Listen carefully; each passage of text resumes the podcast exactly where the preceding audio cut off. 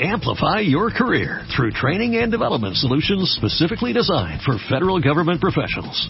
From courses to help you attain or retain certification, to individualized coaching services, to programs that hone your leadership skills and business acumen, Management Concepts optimizes your professional development. Online, in person, individually, or groups, it's training that's measurably better. Learn more at managementconcepts.com. That's managementconcepts.com.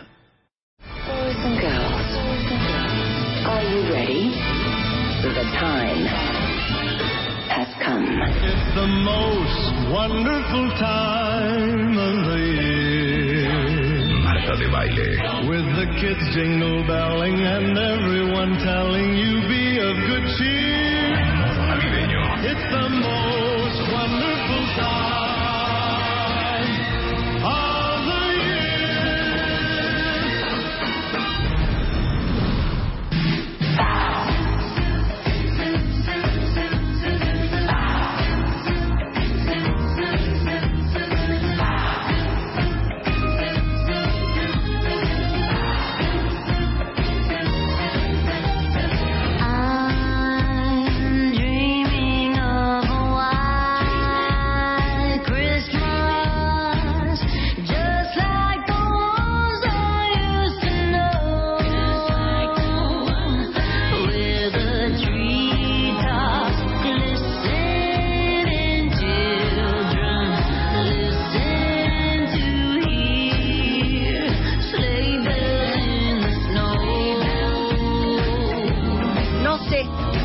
cuentavientes. ¿No No sé qué pensar de esta versión de Gwen Stefani. ¿Será porque Es que está- tienen que ser felices. Pero eso está bien, pero es en pop, Na, na, obviamente. na. Aparte me encanta porque los cuentavientes están muy sacados de onda. ¿Por qué? No saben si estamos en Marruecos o si estamos en vivo en la Ciudad de No, México. si estamos en vivo, cuentavientes. Estamos en vivo, Pero desde cuentavientes. Marruecos. ¡Sí! ¿Cómo no? Hablen marroquí, Alan. Hablen marroquí. Hablan marroquí, Alan. Hasta abraza ya está. No, en francés. ¿Cómo que hasta, hasta, hasta, Es que acuérdate que ¿En es francés? mitad, mitad y mitad. Bueno. Mitad, mitad y mitad. Porque ayer justamente subí unas fotos de mi cumpleaños número 50 que lo celebré en Marruecos. Pero no saben cuándo fue. ¿No? Pensaban que, que, que estuve en la boda de Julio Luis el sábado en, en Tepoztlán. En Tepoztlán y el en domingo. Ya Marruecos. claro, el domingo ya amanecí en Marruecos. Marta, No, ¿qué haces en pasó? Marruecos? Cuenta. Claro, todos decían, pero, pero ¿cuándo fue? Si entran ahorita a mi Instagram pueden ver algunas fotitos que subí de esa celebración del cumpleaños número 50 que no las había subido y dije, no, pues las subo ahorita. Pues ahorita es el Que momento. es 18 de diciembre, que- oye, ni las Que subo. apenas, apenas te las entregaron. Claro. Max Kaiser te mandó. Te mandó a, a felicitar. Me dice, felicítame a, A Marta, Marta por, por sus favor. 50. Y le digo, ¿de qué? ¿De qué? su cumple. Le digo, no es su cumpleaños. ¿Y esto? Y me manda una foto, ¿no? Sí, le claro. digo, no, es que fue en septiembre, pero hasta ahora entregaron las fotos y las estamos subiendo. Claro, ¿No? exacto. Entonces las pueden ver en mi Instagram. Yeah. Este, pues si quieren ver, pero la verdad es que sí fue una gran sorpresa. Ahí explico todo lo que pasó y hay un videíto y Muy le divertido, hice muy una funny. declaración de amor a, a A Spider-Man. Spider-Man. La verdad Muy que sí. bonito. Marta en Al el final- desierto como si... ¿Como quién? O sea, como la princesa... Foto del, del, del desierto, La ¿no? princesa marroquí Muy ahora en vivo. O sea, wow. Pero les digo unas cosas. Ay, también estaban diciendo que quiénes serán los de lo- los camellitos. Bueno, estamos tú, Spider-Man, yo, Ramón, Ramón, Emilio, eh, Alfonso, Rosa, Victoria. Vero, Alf- Alfonso y yo. ¿Quién es Vero? Digo Victoria. Ah, Victoria, Perdón, claro. Victoria, claro. Exacto. Pero pues ahí están, ahí están las fotos y me da mu- me da pues mucha alegría poderla compartir con ustedes, cuentavientes, y al final yo siempre les digo de eso se trata la, la vida de producirla, a veces en grande, a veces este en más chico, pero el chiste es eh, crear bien. momentos para pasarla bien y reír y cosas increíbles. Este, a ver, tienes el Jingle Bells de Egipto. No me Sí. gustó la de Gwen Stefani, lo acepto. A mí sí me gusta, Yo me pero está considero un poquito cuentavientes lenta. experta en villancicos. Pon la A ver, de voy a Egipto. ver la de Egipto. جديد علينا súbele. سعيدة وفي العام الجديد Pero espera. حاول توصل حقك Pon el video, Marta. هتلاقي أكيد لو ما عرفتش جرب تاني واوعى تستناه خطوة هتفرق بينك وبين اللي بتتمناه Aquí se prende. ¿Cómo no? Venga.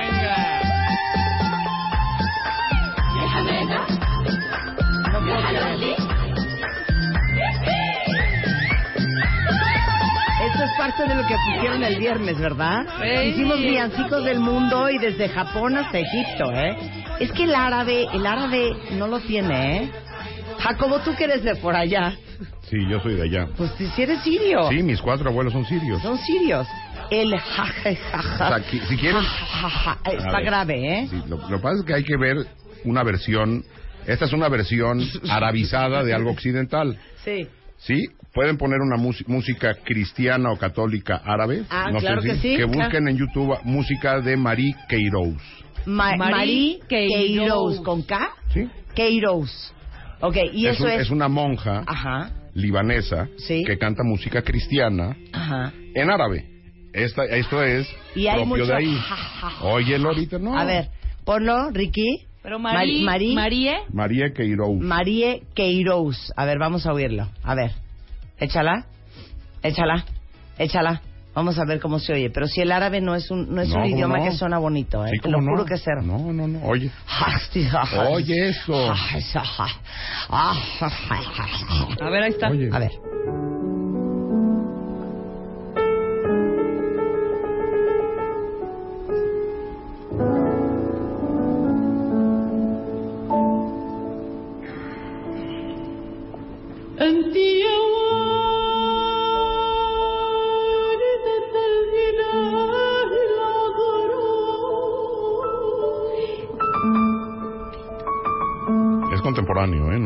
Del siglo XI.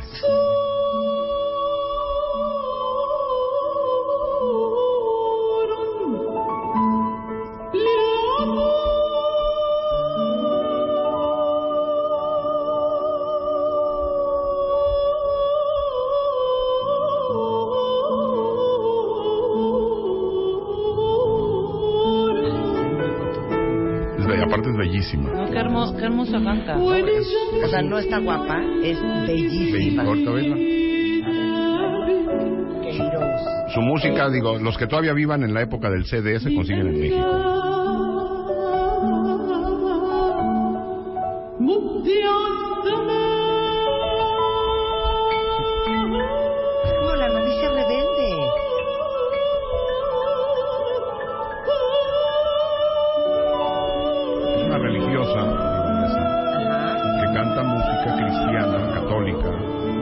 Católica, cristiana, Sí. eh, en árabe. Es decir, toda la música que oigan de ella es música litúrgica, en árabe. Sister Marie Queiroz. Sí. Lo que oigan de ella es bellísimo. Precioso. Y no con- es bonito, es bellísimo. Bellísimo. Bellísimo. Es, que es te amo, dos escalones Dayan. arriba. Es que sabes que te veo y me doy cuenta que no sé cómo puedo vivir sin ti. Es lo que yo también de lo entiendo. que te extraño, de lo que te extraño. Qué bonita, sí está Hermoso. mejor que la de Jingle Bells, la verdad. Pues es que el otro lo que Está bonita tienen la es... de Gwen Stefani, claro. No, este no es está otro. No, es porque que es lo que, otro tienes, rollo. lo que tienes es una versión arabizada en ritmos Sí. árabes de Sí. música occidental. Pero ¿por qué será que en general el árabe suena a llanto? No, Tanto que hemos hablado de la gente que es más gutural. llorando. No, es más gutural Es que... como canto hondo, claro. Pues de ahí nace. Del, Bueno, el es el canto, el árabe. canto español, buena parte de la música tradicional española, sobre Viene todo de del los sur, árabes. tiene mezcla árabe, Mora. sin duda, sin duda. Mora. Sí, Mora. Exacto. Pero ¿qué tanto te amo yo? no lo sé. Del 1 al 10. Muchísimo. Ah, bueno, pues Muchísimo. Oigan, les digo una cosa, cuenta bien, El viernes de lo más importante que hemos hecho este año es que lanzamos la plataforma de donadora.mx de My Favorite Things.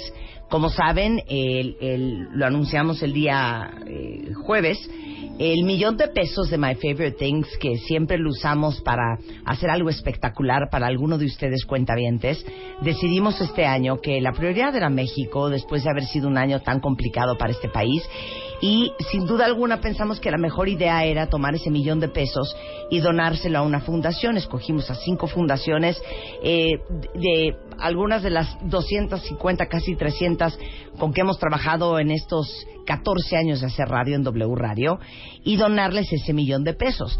El jueves les pedimos, y se los sigo pidiendo, que entren a martadebaile.com o a wradio.com.mx y voten, que nos ayuden a decidir a cuál de estas cinco fundaciones, Michu Mao, Casa de la Amistad Niños con Cáncer, eh, World Vision, Cadena y BIFAC, ¿a cuál de estas cinco fundaciones creen ustedes que les deberíamos de dar el millón de pesos?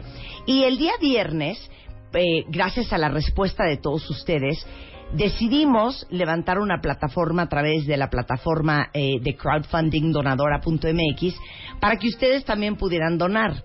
El dinero que ustedes cuentavientes recauden, ese dinero lo vamos a dividir entre estas cinco fundaciones. Eh, la verdad es que pensé que el fin de semana íbamos a subir Iba a muchísimo, repuntar. iba a repuntar y pues estoy un poco, un poco triste y un poco sorprendida porque tenemos 40 mil pesos en donativos, han donado solamente 64 cuentavientes. Y yo estoy segura que si en algún momento de este año logramos levantar casi 12 mil dólares en un par de horas para traernos a un chavo de Alepo, Siria, este, a través de la Fundación Avesha a estudiar a Aguascalientes, pues que no vamos a poder levantar el medio millón de pesos que me encantaría que pudiéramos levantar juntos a través de Donadora y que dividiríamos en estas cinco fundaciones, porque yo sé que todos ustedes cuentavientes son súper generosos, tienen el corazón en el lugar correcto y pues ahora sí que a nombre de todos ellos estaría increíble que en vez de darles solamente el millón que vamos a poner nosotros, pudiéramos este, darles 500 mil pesos adicionales a dividirse entre estas cinco fundaciones. Entonces entren a donadora.mx, pongan My Favorite Things y Estamos nosotros por nuestro lado tratando de hacer alegrías súper bonitas para que ustedes eh, tengan aún más incentivo de donar desde agendas del Horací, invitarlos a desayunar con nosotros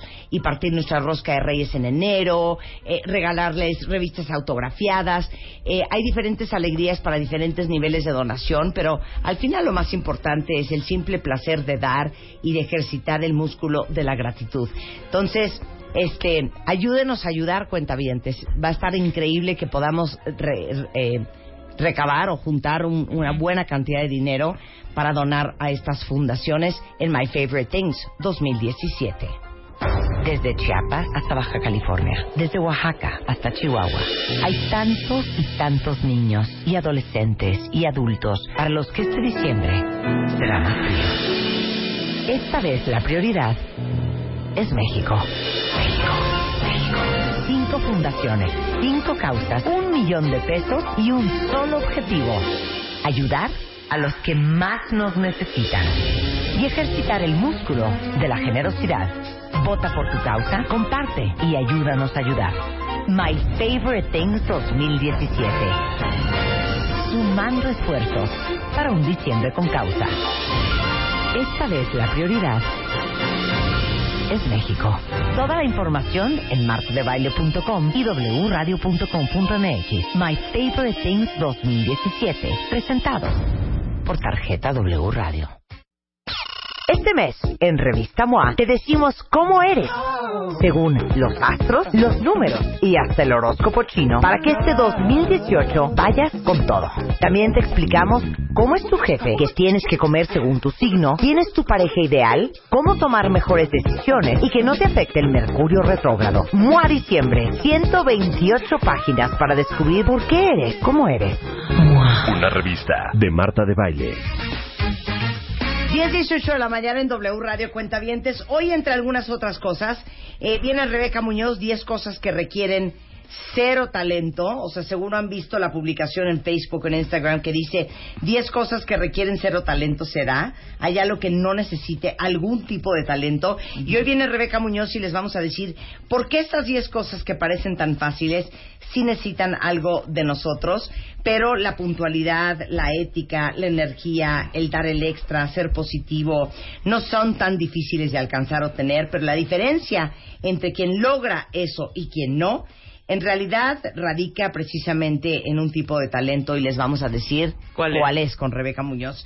Eh, viene Shulamit eh, Graver y ella es psicóloga clínica, especialista en estrés postraumático y vamos a hablar de cómo se cierran ciclos. Especialmente para todos los que creen que necesitan hablarle al ex para cerrar el ciclo. 350 ve- Not. veces, claro. Eh, y vamos a empezar con algo que seguramente eh, lo estuvo platicando gran parte del fin de semana y que eh, me imagino muchos de ustedes están en- enterados y si no, ahorita los vamos a enterar. Yo no sé si se acuerdan que el pasado viernes y después de más de 15 horas de discusión, el Senado de la República aprobó en lo general y en lo particular la Ley de Seguridad Interior eh, con 71 votos a favor, 34 en contra y tres abstenciones. Más tarde y eh, en poco más de una hora la Cámara de Diputados aprobó la ley de manera definitiva y va a pasar al Poder Ejecutivo para su publicación. Justamente hoy en el estudio tengo a Jacobo Dayan, que saben que es nuestro especialista en derechos humanos y asuntos internacionales, y en la línea telefónica Alejandro Madrazo Layú, abogado, profesor investigador del Centro de Investigación y Docencia Económica del CIDE, miembro del colectivo de seguridad sin guerra, compuesto por familias de víctimas, académicos, representantes de más de 140 organizaciones de la sociedad civil que trabajan por la defensa y la promoción de los derechos humanos, la paz y la justicia, para que nos expliquen qué significa esto para todos nosotros. Entonces, empezamos contigo, Jacobo. Eh, ¿Qué significa o qué tenemos que saber cualquier ser humano que vive en México? ¿Qué significa la ley de seguridad interior? Si puedo hacer un preámbulo corto. Claro. A ver. A ver, Jacobo, tú puedes hacer aquí lo que quieras. No, no, venga, porque venga. tenemos a Alejandro A en la ver, línea. No, todavía no está Alejandro. Ah, bueno. Ahí viene. Hace 11 años, Ajá. el presidente Felipe Calderón tomó la decisión de sacar al ejército, dado los niveles de inseguridad que había en su estado, en Michoacán, A las calles. a ¿no? las calles, Ajá. a hacer funciones que no le da la ley. Desde entonces, para entender, el ejército en México hace funciones, por ejemplo, de ayuda humanitaria en desastres naturales, en inundaciones, en terremotos, en campañas de vacunación. Ese es el ejército mexicano. Y otra de sus funciones, evidentemente, es la protección exterior. Es decir, si México entrara en guerra, pues evidentemente quien entra es, Es el ejército, ok. y la seguridad diaria, es decir, eh, que no te roben el coche, en las calles, todo eso está a cargo las policías. Y ese es un diseño republicano y democrático donde las autoridades civiles, no los militares, son quienes nos encargamos de la seguridad. Tanto la clase política, presidentes municipales, gobernadores, el Congreso, los jueces, el presidente y las policías que obedecen a estos mandos civiles. Sí. Y entonces hay policía municipal, nos- los que vivimos en la capital, en el DF, no enten- en la Ciudad de México, no entendemos policía municipal porque aquí no hay policía por delegación. Pero en todo el país hay policía municipal, policía del Estado y luego la policía federal. Dependiendo el tipo de violencia, es, entran unos u otros. Porque evidentemente la Policía Federal tiene más capacidades de, de- de- de acción, mejor entrenamiento que una policía municipal. Ahora, ese diseño, que en teoría está bien, ha sido abandonado por décadas y nuestras policías cada vez han estado peor y peor y peor y peor y peor y peor, al grado de que un día sí, un día no nos enteramos de colusión entre policías, ya sea municipales, estatales o federales, con crimen organizado. La capacidad de violencia de grupos que quieren dañar también ha ido en, en- en aumento. Es decir, el crimen organizado hoy tiene mucho más capacidad de violencia que la que tenía un ratero hace 30 años. Ahora, desde que yo me acuerdo, de menos desde el presidente Cedillo, se habla de la reforma policial. Ok. Cada elección de lo que sea nos vienen a ofrecer, ahora sí vamos a arreglar el problema de la seguridad. Y lo que no ha hecho la clase política, gobernadores, presidentes municipales y gobierno federal, legisladores, es el fortalecimiento de policías, dejando desde hace 11 años al ejército en las calles, haciendo labores para las que no están entrenados. Un soldado no está entrenado para dar seguridad en las calles. Entonces, hay un vacío legal que con esta ley pretenden resolver. Y digo pretenden bajo un falso debate y un falso dilema. Lo que han dicho es de que quienes nos oponemos o quienes se han opuesto a esta ley estamos en contra de que el ejército esté en las calles. No, el ejército no debe estar en las calles sin controles. El ejército no debe estar en las calles sin fecha de salida, sin un compromiso medible, exigible, para que tú, gobernador, cumplas con tu obligación. Tú, presidente de la República, y repito, esto viene de menos desde hace cuatro o cinco sexenios. O sea, no, no es nada más este sexenio. El abandono de las policías tiene décadas. Entonces, lo que la ley pretende, y ahorita har- haremos, y a lo mejor Alejandro podrá hacer una explicación más a detalle, es dejar de manera permanente y sin controles algo que es demasiado peligroso. Nadie está pidiendo la salida del ejército de varias regiones del país porque evidentemente hoy dejarías en el desamparo absoluto a la población. Claro. Lo que no puedes hacer es decir, entra el ejército sin un plan para que salga y sin controles. Hoy lo que le estamos dando, la ley lo que da es el poder absoluto casi de monarquía al presidente de la República sin controles para la utilización del, del ejército para lo que quiera. Y eso es demasiado peligroso.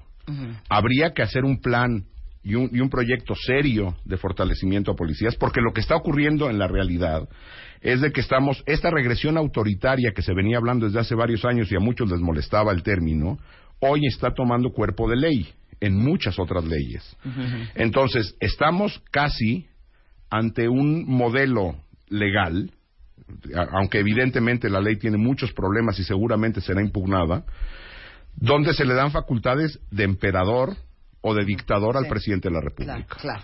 O sea, básicamente, esta ley de seguridad interior es regularizar la presencia del ejército y la armada en las calles. Sin ningún control, sin ningún plan de salida, sin ninguna obligación para, sal- para que eh, los, los, eh, gobernantes hagan el fortalecimiento de policías.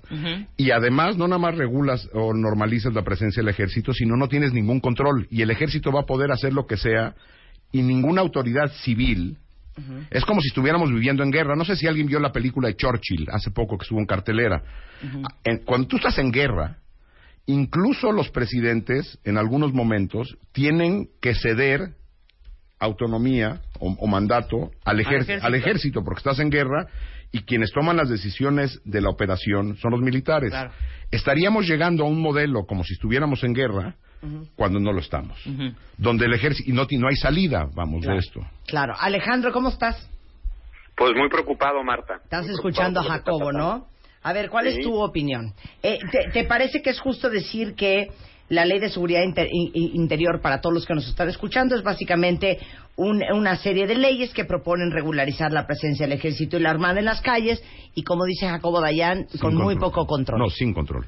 O A sin ver, yo, yo, control. te diría- yo, yo lo plantearé de una forma distinta. A ver. No es regularizar, es hacer permanente el uso de las instituciones militares para la pública que le están prohibidas por la Constitución en una forma totalmente desregulada. O sea, cuando tú dices regularizar, suena que está regulando esta ley. Sí, esta sí. ley no está regulando, esta ley está desregulando, está dando un cheque blanco, como decía Jacobo, sin control alguno, pero no solo sin control, sin rendición de cuentas. Y no es nada más lo que está pasando hoy en día. O sea, hoy en día no que van a poder ocurrir.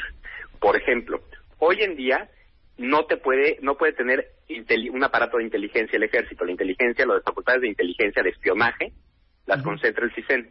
Con esta ley van a poder hacer espionaje.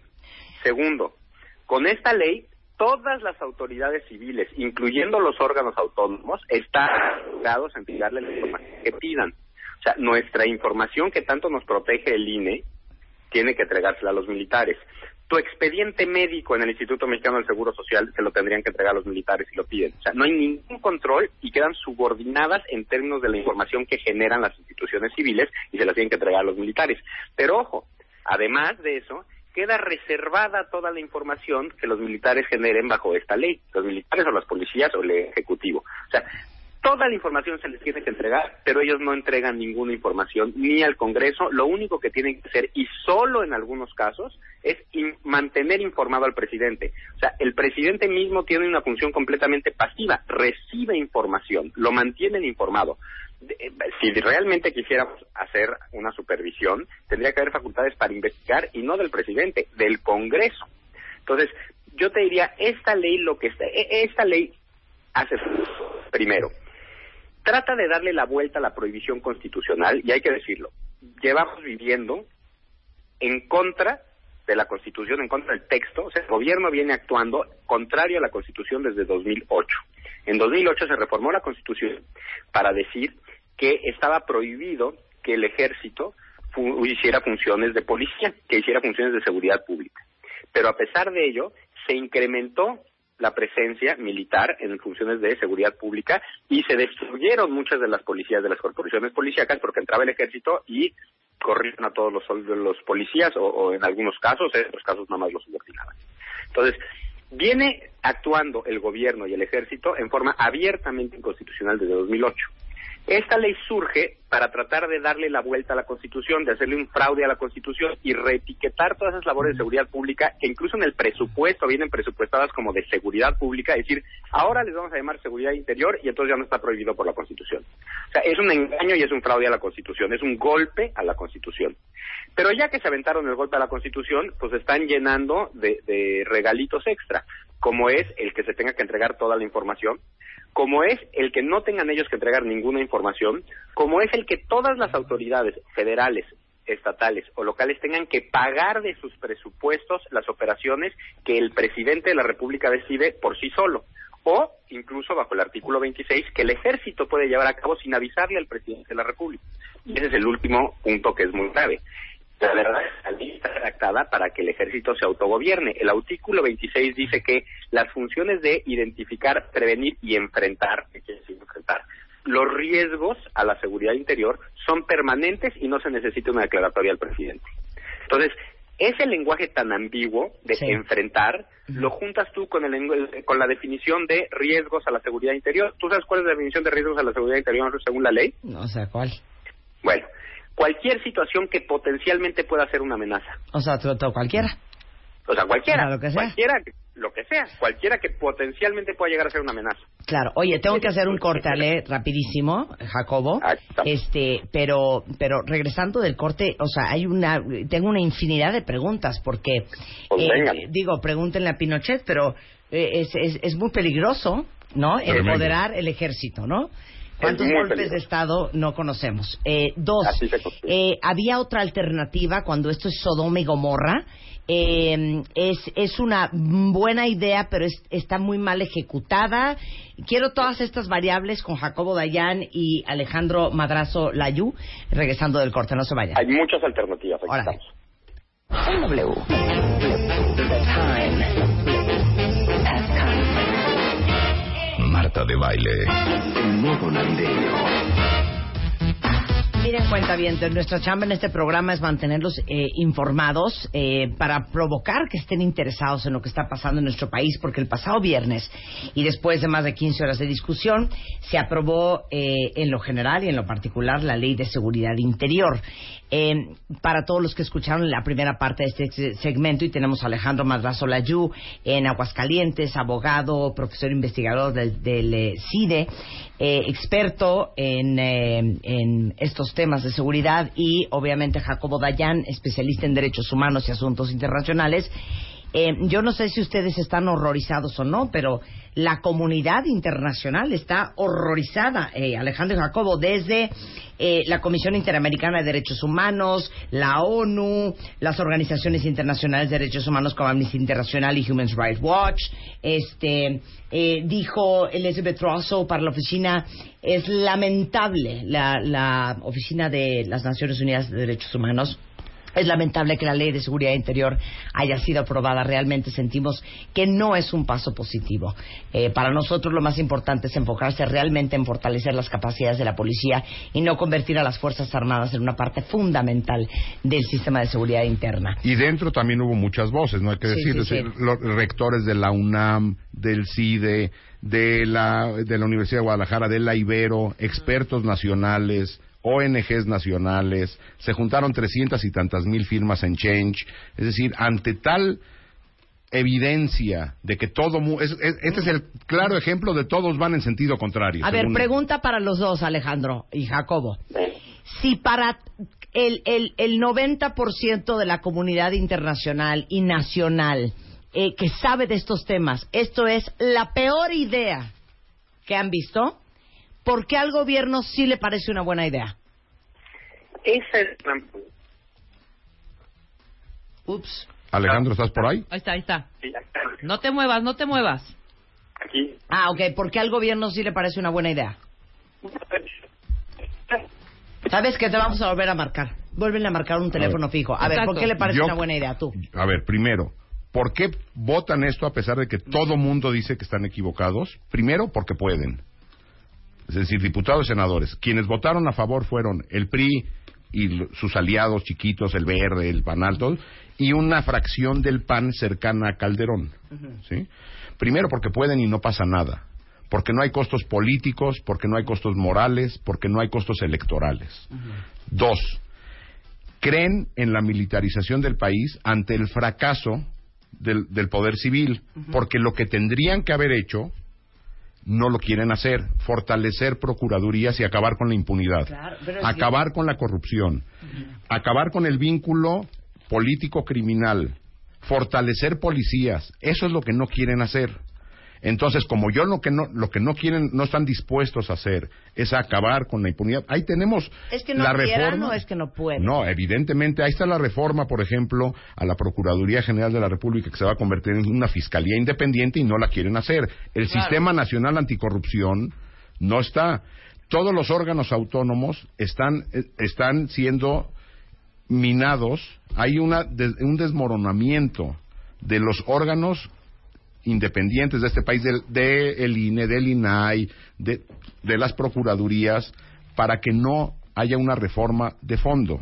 Entonces, como no estoy dispuesto a eso, y evidentemente hay una presión del ejército que tiene 11 años en las calles, haciendo labores que no les corresponde para las que no fueron entrenados, y lo que quieren es una certidumbre jurídica para que no los vayan a procesar, Claro. entonces sacan esta ley en estas condiciones. Ok, a ver, Alejandro, la misma pregunta para ti. ¿Por qué si a todo el mundo le parece tan mala idea, o sea, una gran mayoría, al gobierno le parece que está bien? Bueno, ¿Ya me oyes? ya estoy de vuelta. Ah, ¿Escuchamos la, la- ustedes? la pregunta para los dos era, ¿por qué si gran parte de la comunidad internacional le parece que es la peor idea, eh, por qué el gobierno le parece que está bien? A ver, como te decía, yo sí me he sentado a pensar por qué está haciendo esto el gobierno, porque creo que no tiene sentido. O sea, no tiene sentido otorgar este tipo de facultades discrecionales y unilaterales al Ejecutivo justo antes de salir del poder. Porque nadie en su sano juicio le entregaría el poder a su rival político con estas facultades. O sea, es entregarle la dictadura a tu rival político. Y ahorita, la verdad es que el gobierno y el, el candidato del, del presidente van en tercer lugar en las encuestas. Así que las probabilidades de que no quede el candidato al presidente son altas. Entonces, ¿por qué harían este sinsentido? Y yo creo que hay dos respuestas. La primera es porque ya no pueden con la presión del ejército. O sea, el gobierno se ha vuelto dependiente del ejército en los últimos 11 años y el ejército ahora les está exigiendo algo y ya no saben decirle que no y están dispuestos a violar la Constitución. Por eso, a ver, espérame, espérame un segundo. O sea, lo que quieres decir es un poco lo, lo que explicabas tú, Jacobo. El ejército dice, oye, llevo 11 años en las calles, no hay reglas. No estás haciendo tu no trabajo. tengo guías, no están haciendo su chamba. Nosotros estamos un poco desprotegidos, a la mano de Dios, haciendo cosas para las que de hecho ni siquiera estamos siendo entrenados. Entonces, si quieres que yo siga aquí en la calle, a mí me organizas esto. No, pero es un poco más grave que eso, porque no es nada más no tengo reglas, es tengo un creciente volumen de violaciones de derechos humanos, señalando que hay prácticas amplias de tortura y eh, las estadísticas apuntan hacia la muy probable existencia de al menos políticas regionales de ejecuciones extrajudiciales.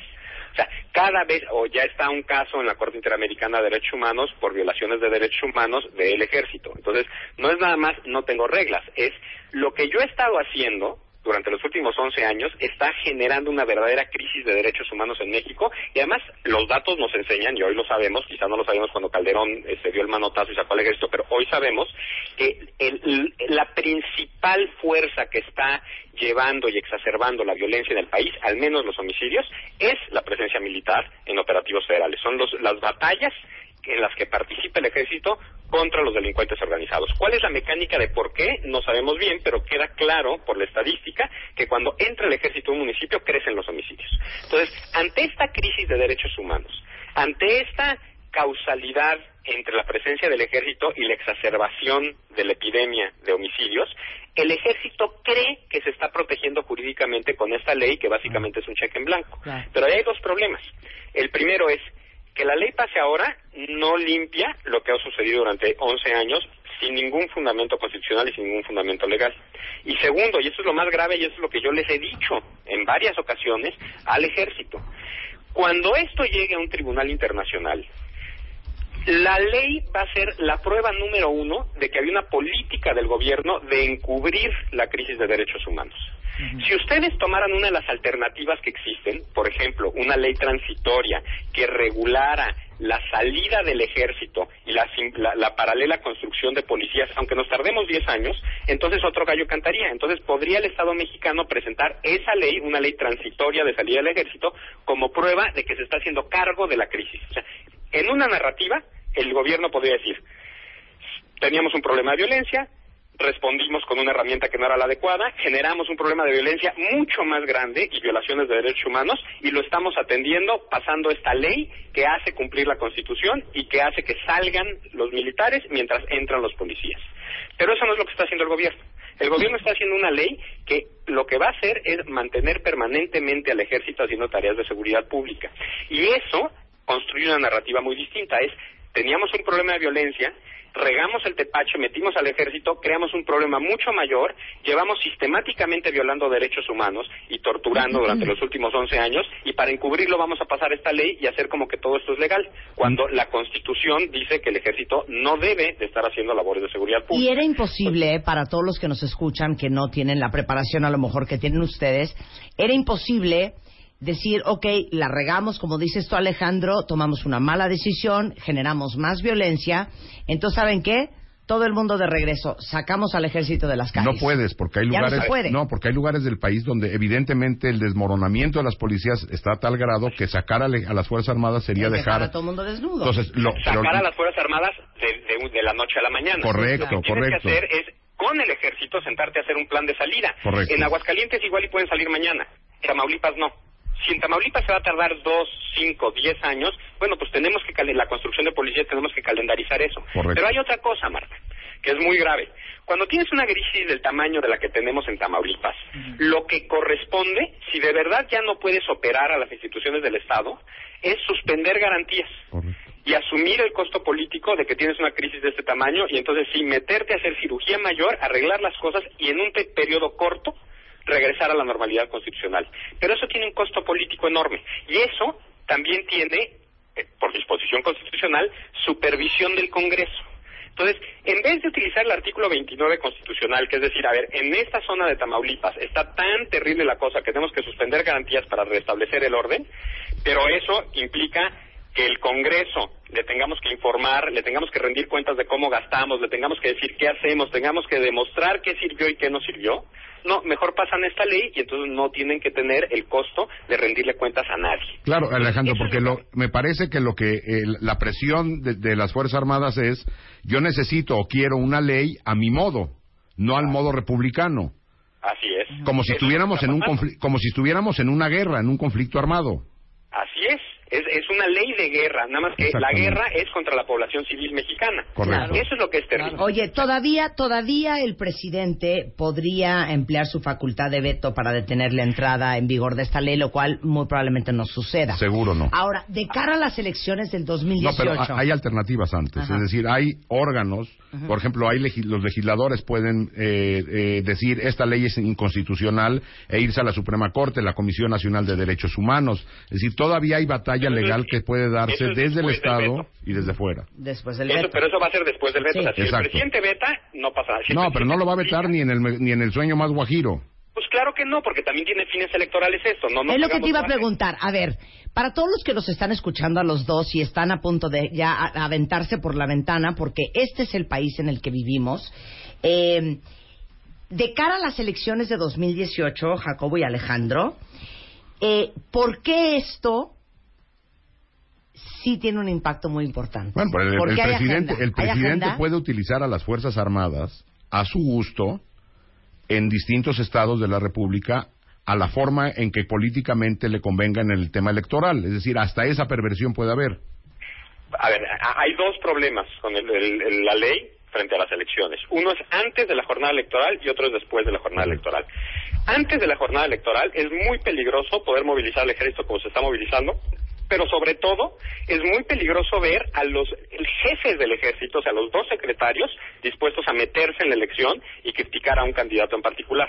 O sea, ya están prestándose al juego político. Entonces, yo lo que digo es, si se están prestando al juego político, ojo, porque aquí, como efectivamente hay zonas del país que están totalmente militarizadas, literalmente si el ejército no quiere, no se celebra la elección.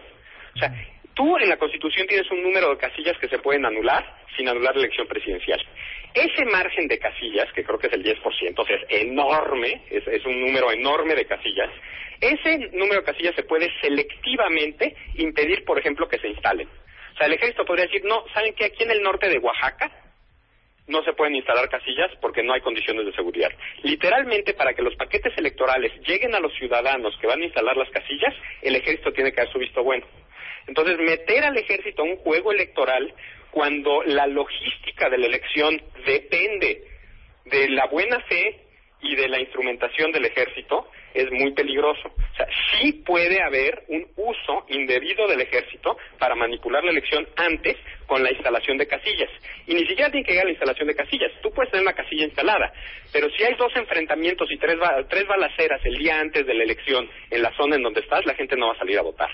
Entonces, si tú tienes identificado dónde está la cosecha de votos de tu oponente político y tienes a un ejército dispuesto a jugar el juego electoral contigo, podrías estar inhibiendo el voto donde sabes que hay zonas de cosecha de tu opositor. Claro. Eso es peligrosísimo y eso es una posibilidad real. A Hay ver. que decirlo y hay que señalarlo. A ver, se los Ahora, voy a preguntar. Eh, di, di, de- después de la elección también tenemos otro problema, porque ahí puede haber una represión muy fuerte en caso de que haya movilizaciones por una dispu- por un- una elección disputada. Y perdón, la elección se ve disputada, o sea, está a tercios con el gobierno en tercer lugar. Entonces es muy delicado la militarización en un sistema electoral. Y a mí sí me preocupa, y no me parece casualidad, que en la misma semana en la que nombraron a su candidato, lanzaron la ley y la, la pasaron con aplanador. Ok, ya, ya entendimos todos por qué está del rabo. Y está así en buena medida porque hemos permitido que esté así, ¿eh? Ahora, para todos los que los están escuchando ustedes dos, dos preguntas. ¿Hay algo positivo? No. Alejandro, nada. De esta Y- ley, nada. Segundo, bueno, lo único positivo segundo. es que por fin nos estamos dando cuenta del brete en el que nos metimos a lo largo de estos últimos 10 años con una guerra que no había necesidad de declarar. Entonces, lo único positivo es que por fin está habiendo conciencia en la ciudadanía del poder que le hemos entregado a una bola de irresponsables. Y Eso se- es lo único positivo, Claro. pero es demasiado tarde porque la ley ya la tenemos encima. Y segundo, eh, todos los que los estamos escuchando, que ya de- literal queremos comprar un boleto para irnos a Australia, No este, ¿qué podemos hacer nosotros? Bueno, yo creo que eh, en buena medida lo que dice Alejandro tiene que ver con la problemática. Es decir, durante años hemos dejado al país en manos de los políticos como si la vida democrática de un Estado nada más la hiciera el poder político. Es decir, hay una responsabilidad de muchos sectores sociales, los medios, la academia, eh, los sindicatos, las empresas, las iglesias, es decir, todos los sectores sociales participan en la vida y no puedes abandonarla y decir, a mí no me preocupa, yo nada más estoy preocupado por lo que pasa en mi familia y en, y en la esquina de mi casa. Es decir, esto se puede hacer en buena medida porque no hay costos y no hay costos porque la ciudadanía no exige. Entonces tenemos nosotros que asumir nuestra participación en la vida política. Nadie está pidiendo que todo mundo salga a la calle y diga yo quiero ser senador y sea entera, pero no podemos olvidar lo que está pasando fuera como si no tuviera nada que ver con nosotros. Y cada quien en la medida de sus posibilidades y en la medida de sus intereses tendrá que ser parte de la solución. Estamos en un problema tan grave en nuestro país que hacer nada más lo que nos corresponde no alcanza. Necesitamos hacer eso y un, y un cacho más. Yo estoy de acuerdo con Jacobo y lo que te diría es, a ver, pensando en concreto en la coyuntura en la que estamos, ¿qué cosas se pueden hacer? En primer lugar, yo te diría, es muy importante que los ciudadanos, y en particular los medios de comunicación, Marta, estemos muy atentos al proceso judicial, porque esto va a acabar en la Suprema Corte. Ya anunció la Comisión Nacional de Derechos Humanos que va a impugnar, y además probablemente impugnen gobernadores que sí crean en el federalismo y presidentes municipales que estén viendo que les van a desaparecer las policías, y la, desapareciendo la policía desaparece el municipio. Entonces, esto se va a la Corte es muy importante tener atención a lo que va- la atención puesta en lo que va a pasar en la corte. La Corte decide mejor y discute mejor cuando tiene luz pública encima. Y la Corte está en una situación muy delicada, porque una cosa que sí cuidó Peña Nieto durante su sexenio es meter a su compadre en la Suprema Corte. O sea, ya vimos el- la política de cuotas y cuates que tiene el presidente en los órganos autónomos, empezando por la Suprema Corte. Entonces, la Suprema Corte está tocada porque ahí está sentado el compadre del presidente. Pero aún así son 11 los ministros. Entonces, con ocho ministros que estén decididos a defender la Constitución, se puede todavía parar esta ley. Hay que echarle luz a la Suprema Corte y darle seguimiento al proceso judicial, primero. Segundo, yo sí creo que tiene que asumir un costo político el PRI por lo que está haciendo. El PRI nació en 1946, pasó a ser el Partido Revolucion- de la Revolución Mexicana a ser el Partido Revolucionario Institucional, literalmente para desmilitarizar el país. O sea, ese cambio se dio, el PRI que cambió de nombre y cambió de estructura para sacar a los militares de la política.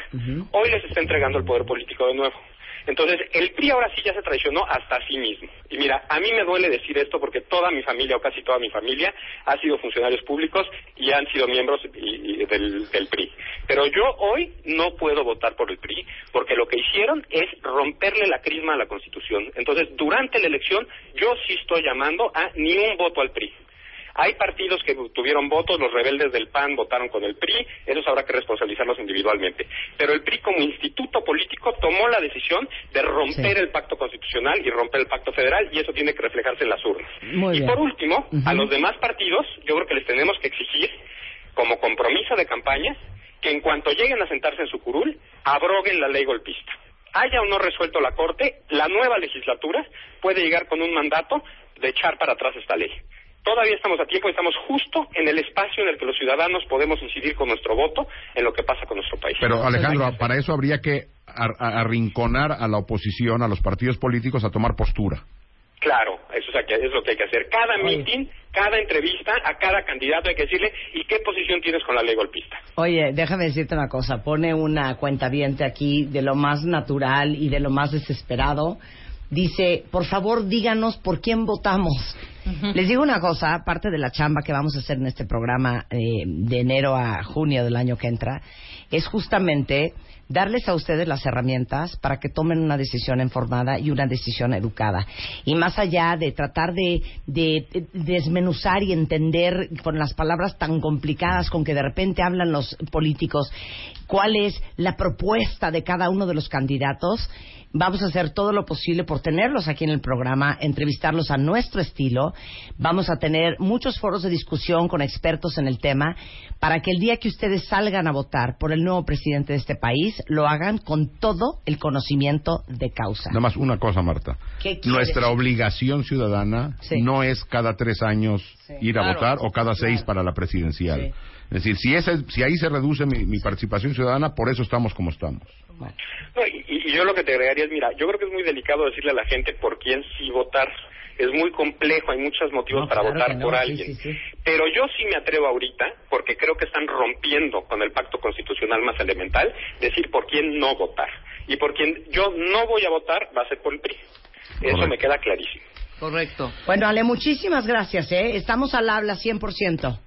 Al habla, Marta, Vamos a ver gracias cómo amanecemos en enero.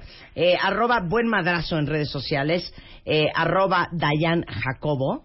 Eh, no te vayas, no quiero hablar dos segundos de tu libro. Sale. Pero yo sí les digo que mm, yo les prometo que eh, a través de la información, eh, no les vamos a decir obviamente por quién votar, pero sí les vamos a dar las herramientas para que la decisión que ustedes tomen Sí, sea una decisión. No, más informada y una eh, eh, decisión mucho más educada y no porque por ese votó mi marido o porque por ese votó mi novio o eh, ese es el que dice mi compadre que es el bueno. Regresando del corte mucho más eh, antes de la una en W Radio. Are you ready?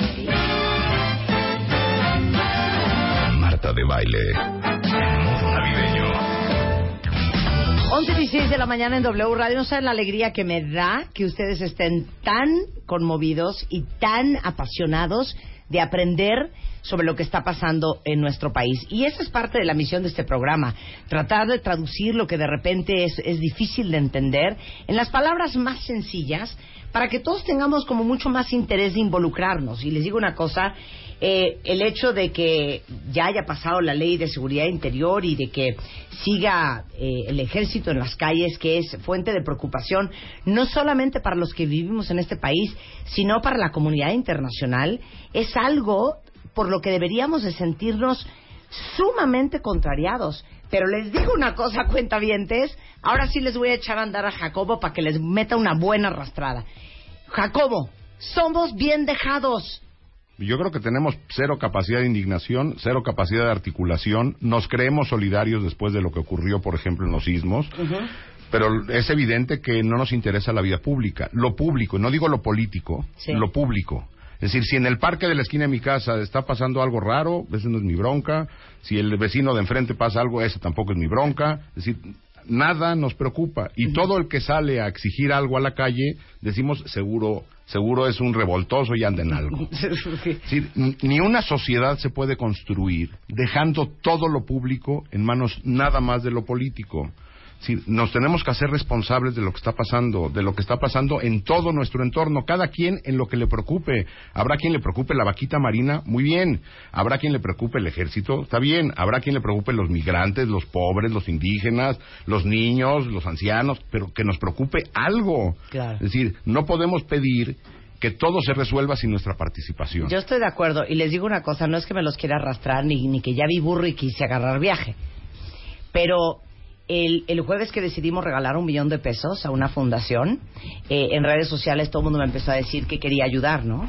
Y que yo armara una plataforma. Y en conjunto con Fernando Lelo de Larrea de crowdfunding y eh, a través de donadora.mx lanzamos la plataforma de My Favorite Things. Yo tengo dos millones y pico de followers en Twitter, tengo un millón y cacho en Facebook, tengo 210 mil casi en, en Instagram.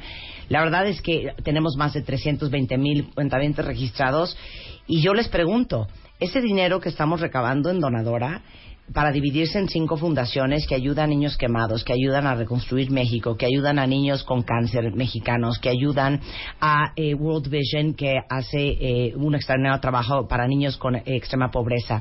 Eh, está BIFAC para mujeres eh, embarazadas en, en, en vulnera- en estado vulnerable. ¿Y saben cuánto hemos levantado del viernes a hoy? 30.245 pesos. Porque hay 40, pero 10.000 son míos. Son 30.245 y han donado 65 personas. Ahora, De más de 5 millones que me siguen. Entonces yo digo, ¿dónde estamos nosotros que decimos amar este país y que queremos transformarlo?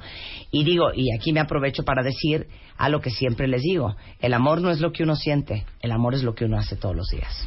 y una de las formas, nada más una, es el, el- los asuntos de asistencia. claro, claro. Es decir, porque una, a mí aquí lo que estás Sí, pidiendo sí. es de que yo dé algo de mi dinero. Sí.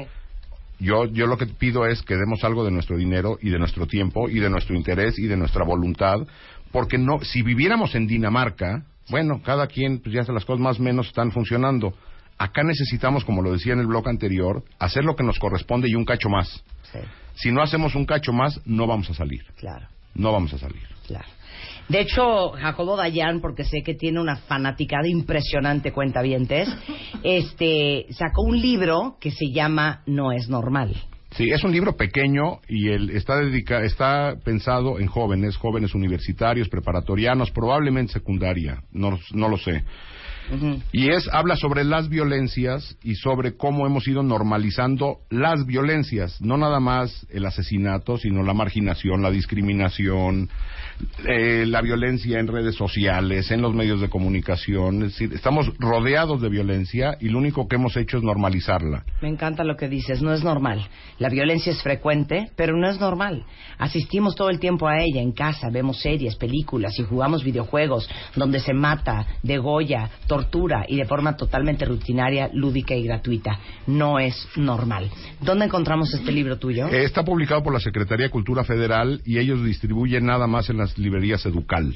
Se- Educal. Ah, educal, hay que buscar una librería Educal. digo, hay en todo el país, pero si no, no tiene una distribución en, en eh, librerías comerciales. Dayan-Jacobo, estás en Twitter y bueno, sepan que mi compromiso personal y el de todo mi equipo, todos los días de 10 a 1 en el 2018 va a ser hacernos ciudadanos mucho más conscientes, mucho más comprometidos, mucho más educados, mucho más enterados y mucho más responsables. Van a ver todo lo que vamos a hacer este año que viene. Gracias, Jacobo. Pues Un yo placer tenerte. aplaudo enormemente esa decisión. Totalmente. Hasta clases de anticorrupción vamos a dar. ¿eh? Muy bien.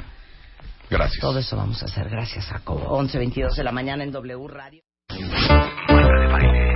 Marta de baile. En modo navideño 2017. Este mes, en Revista MOA, te decimos cómo eres, según los astros, los números y hasta el horóscopo chino, para que este 2018 vayas con todo.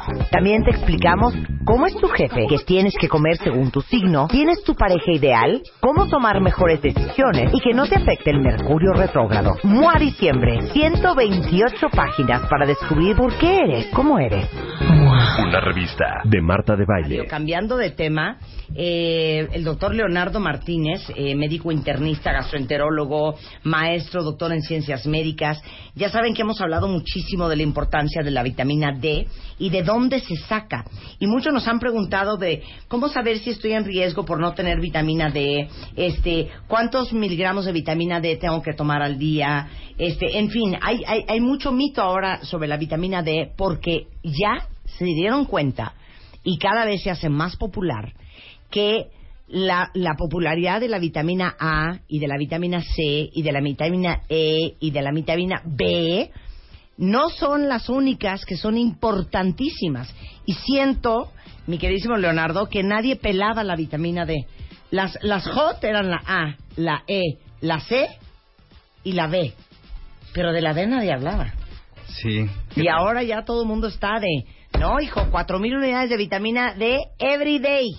Venga. Claro, sí, pues un poquito en contexto y tomando un poco las palabras que decía tu invitado anterior, si hay algo que debemos ocuparnos y preocuparnos, por lo menos los médicos mexicanos, es en relación a la salud de nuestros paisanos. Eh, desde el 2006 existe esta situación. En la encuesta de Ensanud se reveló que los mexicanos somos eh, personas susceptibles a deficiencia e insuficiencia de vitamina D.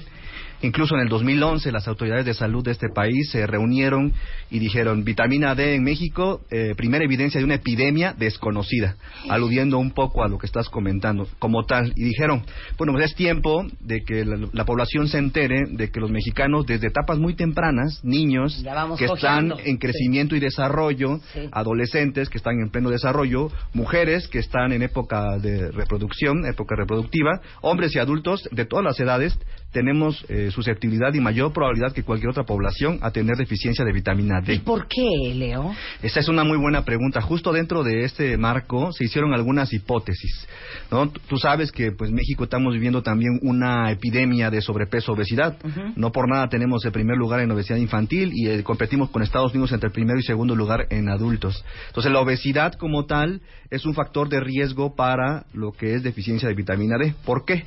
Pues muy coloquialmente se puede decir Sí, que la todo coloquial, aquí todo que la, coloquial. que la vitamina D es secuestrada literalmente dentro de la grasa. La vitamina D es una vitamina liposoluble. Entonces, al, al ser secuestrada dentro de la grasa corporal, los niveles circulantes no son los óptimos. Esa es una hipótesis.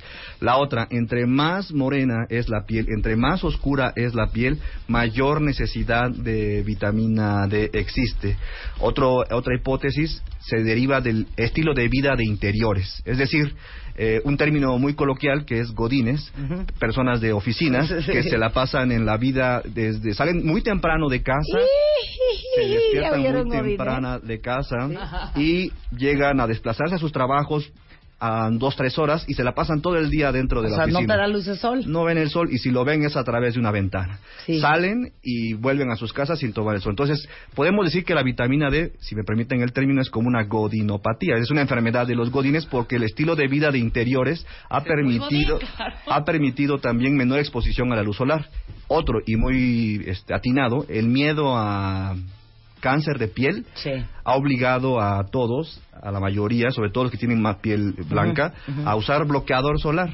Entonces, tienes miedo al cáncer de piel, tienes razón. protégete, usa bloqueador solar. Sin Pero embargo, las 4,000 unidades de suplementate vitamina D. con vitamina D. Claro. Exacto. Oye, pero ¿en qué se te nota, Leo? A ver, para todos los que están escuchando, ¿cómo pueden saber mis cuentavientes que tienen deficiencia de vitamina D? Wow, eso es otra pregunta muy interesante porque así que tú digas que hay un dato estrictamente patognomónico que te diga lo tienes seguramente deficiencia de vitamina D, no existe. Pero hay algunas pistas que A te ver. pueden orientar. A ver, dánola. La, la primera, una, eres mexicano. Todos los mexicanos por epidemiología, por prevalencia, tenemos susceptibilidad y mayor probabilidad para tener deficiencia de vitamina D. Dos. piel morena, piel oscura. ¿Sí? Ahora, pacientes que tienen eh, variaciones en el estado de ánimo, sobre todo a tendencia a estados depresivos. Hay un estudio muy bueno del 2006 en donde se vio que aquellas personas que tenían este, de- niveles por abajo de 11 de vitamina D tenían hasta 11 veces más probabilidades de tener depresión. Oigan, y, y perdón, ¿eh? como ustedes ya están entrenados en el tema de depresión, depresión no es andarte arrastrando por la vida. La depresión atípica incluye a todos ustedes Claro. que andan irritables, de un genio negro, Que no los coléricos, que se los sol. lleva al diablo todo el Claro. día. Eso también es un tipo de depresión. Sí. A ver, y cuarto. Eh, esto es un poco más común en mujeres jóvenes o mujeres que están en una vida laboral activa. Eh, de repente se empiezan a quejar de dolores musculares inespecíficos en los brazos, que sienten cansancio, A mí sienten me duele el hombro y la rodilla. Exacto. Ay, no puedo plata. Es, ta- Ok. es tan vago y tan inespecífico el dolor que dicen, pues es que me siento mal. Y como Oye. pasan por miles de médicos, Sí, Y hay examen, ¿no? claro. Sí, el, ¿Cuál el- es? digamos que el estándar de referencia es los niveles de 25 hidroxivitamina D en sangre. A ver, no, llegamos al laboratorio. Buenas tardes, señorita. Me quisiera hacer una prueba de Niveles de vitamina D en sangre. niveles de vitamina D en sangre. A ver, ¿saben qué? Ahórrense ese gasto. Seguramente traemos todos deficiencia de vitamina D. Yo no. Porque desde que, desde que vino este, Histofil al programa, que Ah, es te echas tu la primera pastilla, es una pastillita de 4000 unidades de vitamina D. Porque uno dice, ay no, pero yo sí como súper balanceado. Sí, pero son 3 gramos por acá, 5 gramos por allá, 100 gramos acullá. O sea, necesitas mínimo 4000 unidades de vitamina D diario, ¿no?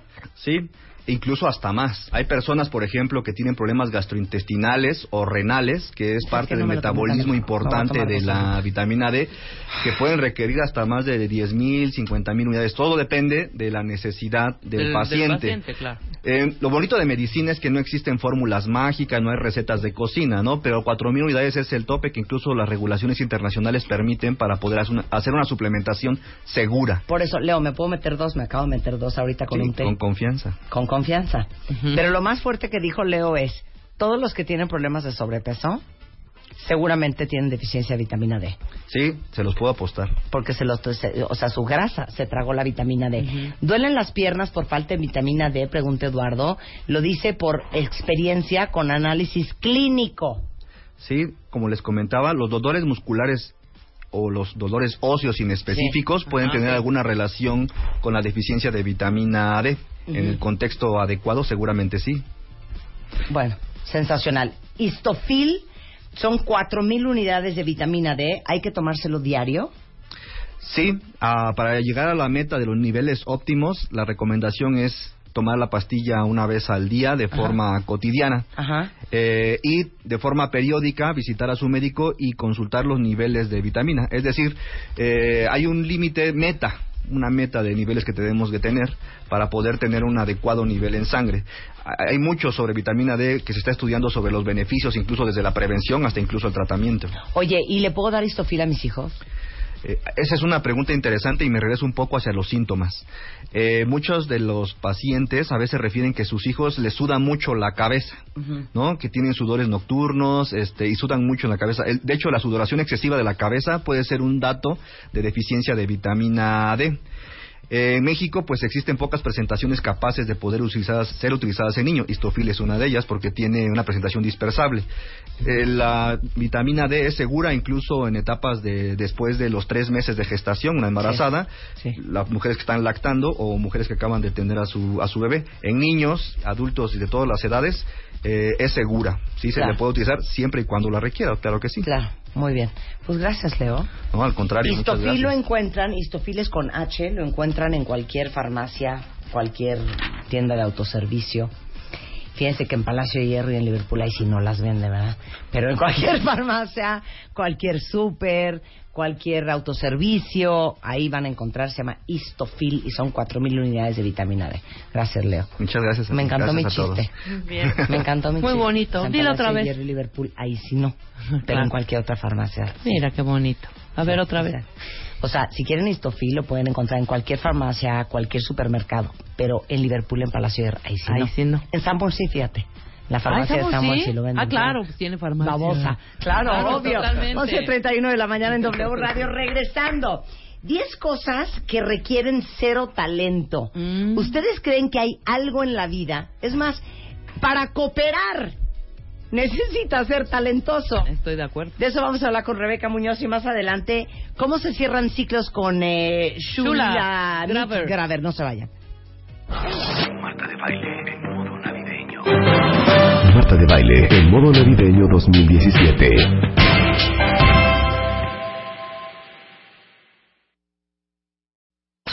Este mes, en Revista MOA, te decimos cómo eres, según los astros, los números y hasta el horóscopo chino, para que este 2018 vayas con todo. También te explicamos cómo es tu jefe, qué tienes que comer según tu signo, quién es tu pareja ideal, cómo tomar mejores decisiones y que no te afecte el mercurio retrógrado. MOA Diciembre, 128 páginas para descubrir por qué eres, cómo eres. Una revista de Marta de baile. A ver, ¿se- ¿vieron que andaba circulando una lista en redes sociales de 10 cosas que requieren básicamente como cero, cero talento? Ajá. Y mucha gente estaba encantada de, ay, qué padre, eso sí se ve bien fácil.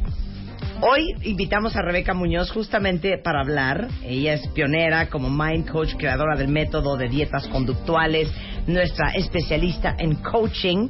Y vamos a hablar de 10 cosas que requieren cero talento. Cero se me hace ¿Será? que eso existe. Yo ¿Será? también creo Oye, que no. estábamos pensando, para parir un hijo tienes que tener talento. Para co- cooperar Para cooperar. tienes que tener muchísimo talento. Bueno, hasta para, Para- trapear y lavar los trastes. Para, tra- para Ah, sí. trapear, para lavar ropa, Sí, para lavar- quitar Oye, manchas, hay que tener talento. Para planchar una camisa. talento. Totalmente. Pero el tema es, este, ¿Para ¿a qué? cuántas personas? Para ligar, hay que tener bueno. talento. No, mucho más. Mucho. más.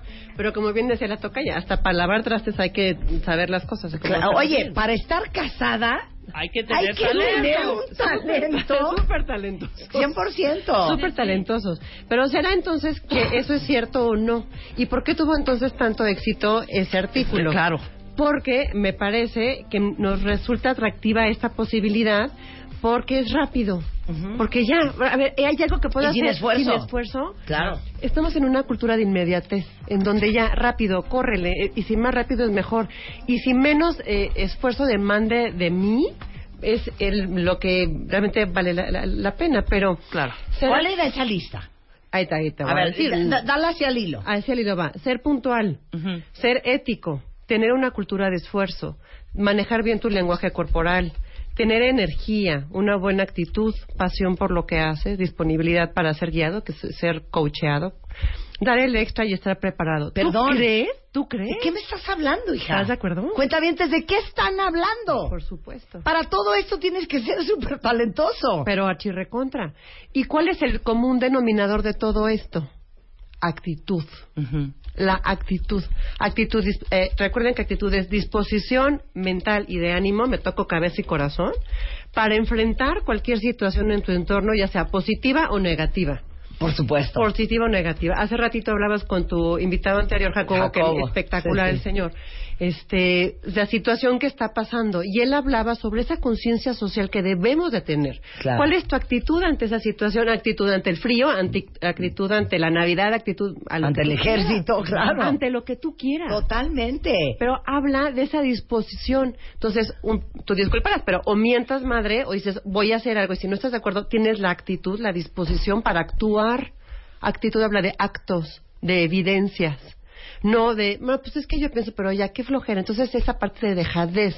Dejadez de ánimo. Ajá. Es la impasibilidad. Claro. Ese es el tema. Oigan, el, el primero es ser puntual. ¿Quién de ustedes conoce a alguien terriblemente impuntual y con cero noción del tiempo? tiempo. Y quiero platicarles lo que me pasó ayer a mí. Dos y media de la tarde. ¿eh? Yo sigo en pijama. Y me dice Juan, fíjate que los niños quieren ir a patinar. Entonces le digo, pero ¿cómo vamos a ir a hacer todo eso? No entiendo. Entonces me dice, no, mira, vamos a comer al prendes. Entonces yo ya en mi mente estoy pensando, yo no estoy vestida. Voy a estar lista a las tres. Vamos a llegar al prendes tres y cuarto. Después de comer, me dice, vamos a comprar todos los regalos de Navidad. ¿Ok? Y después, yo me llevo a los niños a patinar. O sea, te lo juro que dije, esto es una broma. Porque en mi mente dije, llegamos tres y cuarto, en lo que comemos y todo de media, rápido, sí, claro. cinco de la tarde. En lo que compramos los regalos, siete, Siete. de la noche. ¿Estás Claro, de acuerdo? siete. Le dije, es ¿A qué broma. O ¿A qué sea, es cierran? broma. Cierran a las 12 de la noche. ¿o Es que no lo puedo creer. Es y me decía un amigo, yo te- mi novio me dice, oye, mi amor, la cita es a las ocho, ¿verdad? Con el cliente. Sí, son las seis. ¿Sabes qué? Me voy rápido al gimnasio, voy a hacer cardio, me, me voy a mi casa, me baño Y ya a las ocho estoy en la cita, en O sea, Interlomas. ¿cómo? O sea, ¿cómo? No entiendo a la gente así. O sea, No. te lo juro que no lo puedo creer. Muy el mal, ser, Ramón. El ser, el ser puntual es, bueno, di- dicen por ahí que es tan impuntual llegar antes como llegar después. Totalmente. Unos tenemos la obsesión por ser puntuales. Pero el ser puntuales implica la capacidad de prever, de Claro. planear de entender la cronología que es, es limitada y es escasa. Entonces, alguien que dice, claro, en dos horas puedo comprar regalos de Navidad, puedo irme a comer, es más, un facial, ¿por qué Claro, no? claro, Vamos por un facial. Claro, no solo faltó decirle, me voy a meter a bañar ahorita, es lo único que le faltó. Habla de muy poca capacidad de la realidad. O sea, de, de Por la supuesto, noción de la del noción del tiempo. tiempo y que es, es corto y que es limitado. Es que es tan, tan, tan eh, es, eh, peculiar como tú lo decías en cada persona, que yo también tengo una conocida así que va a hacer ejercicio, no sé qué. Yo cancelo todo si tengo una cena o una comida. Porque ¿Sabes? Claro, Porque no tengo todo. O sea, no tengo comida. Sí. Para llegar, Es no correcto. puedo. Otro tema también importante es el tema de ser ético, que yo lo pongo en tema de duda. ¿Es, es un skill? ¿Es un skill? Por supuesto, o sea, por supuesto que no. O sea, es ser, eh, no es, hay que ser habilidoso para ser ético, pues por supuesto que no. Ético me parece que todo esto, Marta Tocaya, viene de lo que hemos aprendido en nuestro entorno social. Es decir, aprendiste desde tu seno materno a ser un valor. o no. Hay muchos papás que dicen, ay, no importa, siempre llegamos tarde. O hay otros que vemos que estamos bien cucu, que decimos, "Ah, es a las ocho, es a las ocho, punto, Ajá. ¿no? Y llega cinco minutos antes por si cualquier cosa. Entonces, el, el ser ético me parece que no es un tema de talento, sino de autonomía y de valor. De valor, claro. Tener cultura del esfuerzo. A mí me parece que eso es lo que hace que alguien salga de la mediocridad. Y la mediocridad es decir, de los, del medio. De Sí, la gente claro, común, de la los, media, de los ordinarios, ¿no? Sí. Esa cultura de siempre dar un esfuerzo más. En la chamba me parece que es en donde, ay, no, ¿para qué hago más y ni me van a pagar más? ¿O qué? ¿No? Mucha gente se puede quedar en medias tintas porque, pues, ¿para qué lo hago? Recuerden que la visión que la gente, o sea, lo, lo como te están viendo en un corporativo, no solamente es tu jefe, es mucho más allá. Pueden ser clientes, pueden ser proveedores, pueden ser directivos de más alto nivel que te están viendo. Pero, pero les digo una cosa, uno puede decir, oye, pues yo entregué el PowerPoint diseñado así, porque a mí me pareció que estaba bien. Pero se los juro que no es que te pareció que estaba bien. Es que ya nos metemos en, un, en una mecánica de no ejercitar nuestro cerebro, de no cuestionarnos las cosas, que yo te juro que si todos hiciéramos una pausa antes de entregar lo que sea que vayamos a entregar, un promo, un diseño, una presentación, una proyección financiera, y te tomarás dos Claro. minutos para decir, a ver, lo voy a ver con los ojos más críticos que yo tenga. Y voy a tratar de encontrarle un defecto a esto, Pero ser observador. ser observador y Claro. ser autocrítico, Exacto. se los juro que lo corrigen antes de Pero enviarlo. por supuesto. Pero como ya queremos, ya, ya Ah, está, ya, ya, ya, está, ya está, ya, ya, ya, ya, ya está, está bien, ya, Tiene échalo, que ver también ya. con un poco de sensibilidad Entonces, y feeling, ¿eh? No perdemos el hábito, perdemos el hábito de empujarnos De siempre sí. en todo lo que hacemos un paso más. Y acabas en co- como conformista. Claro. Claro. Si, eh, Entonces lo le que- entregas a tu jefe y tu jefe te dice, neta, Neta es lo mejor. estas fotos, Pues sí. pues güey, pues a mí se me llama que estaban bien. Oye, yo, yo a veces digo que en México sufrimos no de esquizofrenia, de esquizofrenia. Sí, sí, es claro. que, es que, es que, Sí, mira que claro. es que, chale, o sea, Claro. no, no es esquizofrenia, es esquizofrenia. Entonces, sin duda, la, la cultura del esfuerzo hace el distingo entre la gente exitosa, que no es por suerte, se llama consecuencia de lo que estás haciendo. Otro tema que es el lenguaje corporal, que eso es me parece un poco más del tema natural, es decir, hay gente que es muy nerviosa y le suda las manos y no, no lo puede controlar, o por ejemplo, gente que tiene muy... Conozco CEOs, Marta, que son incapaces de poder ver a los ojos y poder entablar una relación de manera efectiva, ¿no? Porque no tiene esa capacidad de seguridad o de tomar el, el micrófono y hablarle a su gente, todo esto, ¿no? Entonces me parece que el, tengo, el lenguaje corporal también es un tema aprendido. La gran mayoría de lo que me, me hacía este artículo son cosas aprendidas desde el seno materno. A ver, vamos a la pasión. Sí, sí, sí. La neta, punto, es la raíz. ¿Algo más? la pasión por las cosas. Déjame te platico rápidamente una anécdota de una familia que se llama Los Gualenda. Los Gualenda son unos equilibristas muy famosos que hacen, eh, que es la tercera generación. El abuelo, que era un cirquero que andaba de pueblo en pueblo, tenía su carpa, entonces en la noche se despertaba y si tenía algún truco por, por hacer, se trepaba, lo hacía, lo documentaba y lo hacía. Y un día en la noche escucha en su carpa ruidos, se asoma y ve a su hijo más pequeño en la, en la cuerda, ¿no?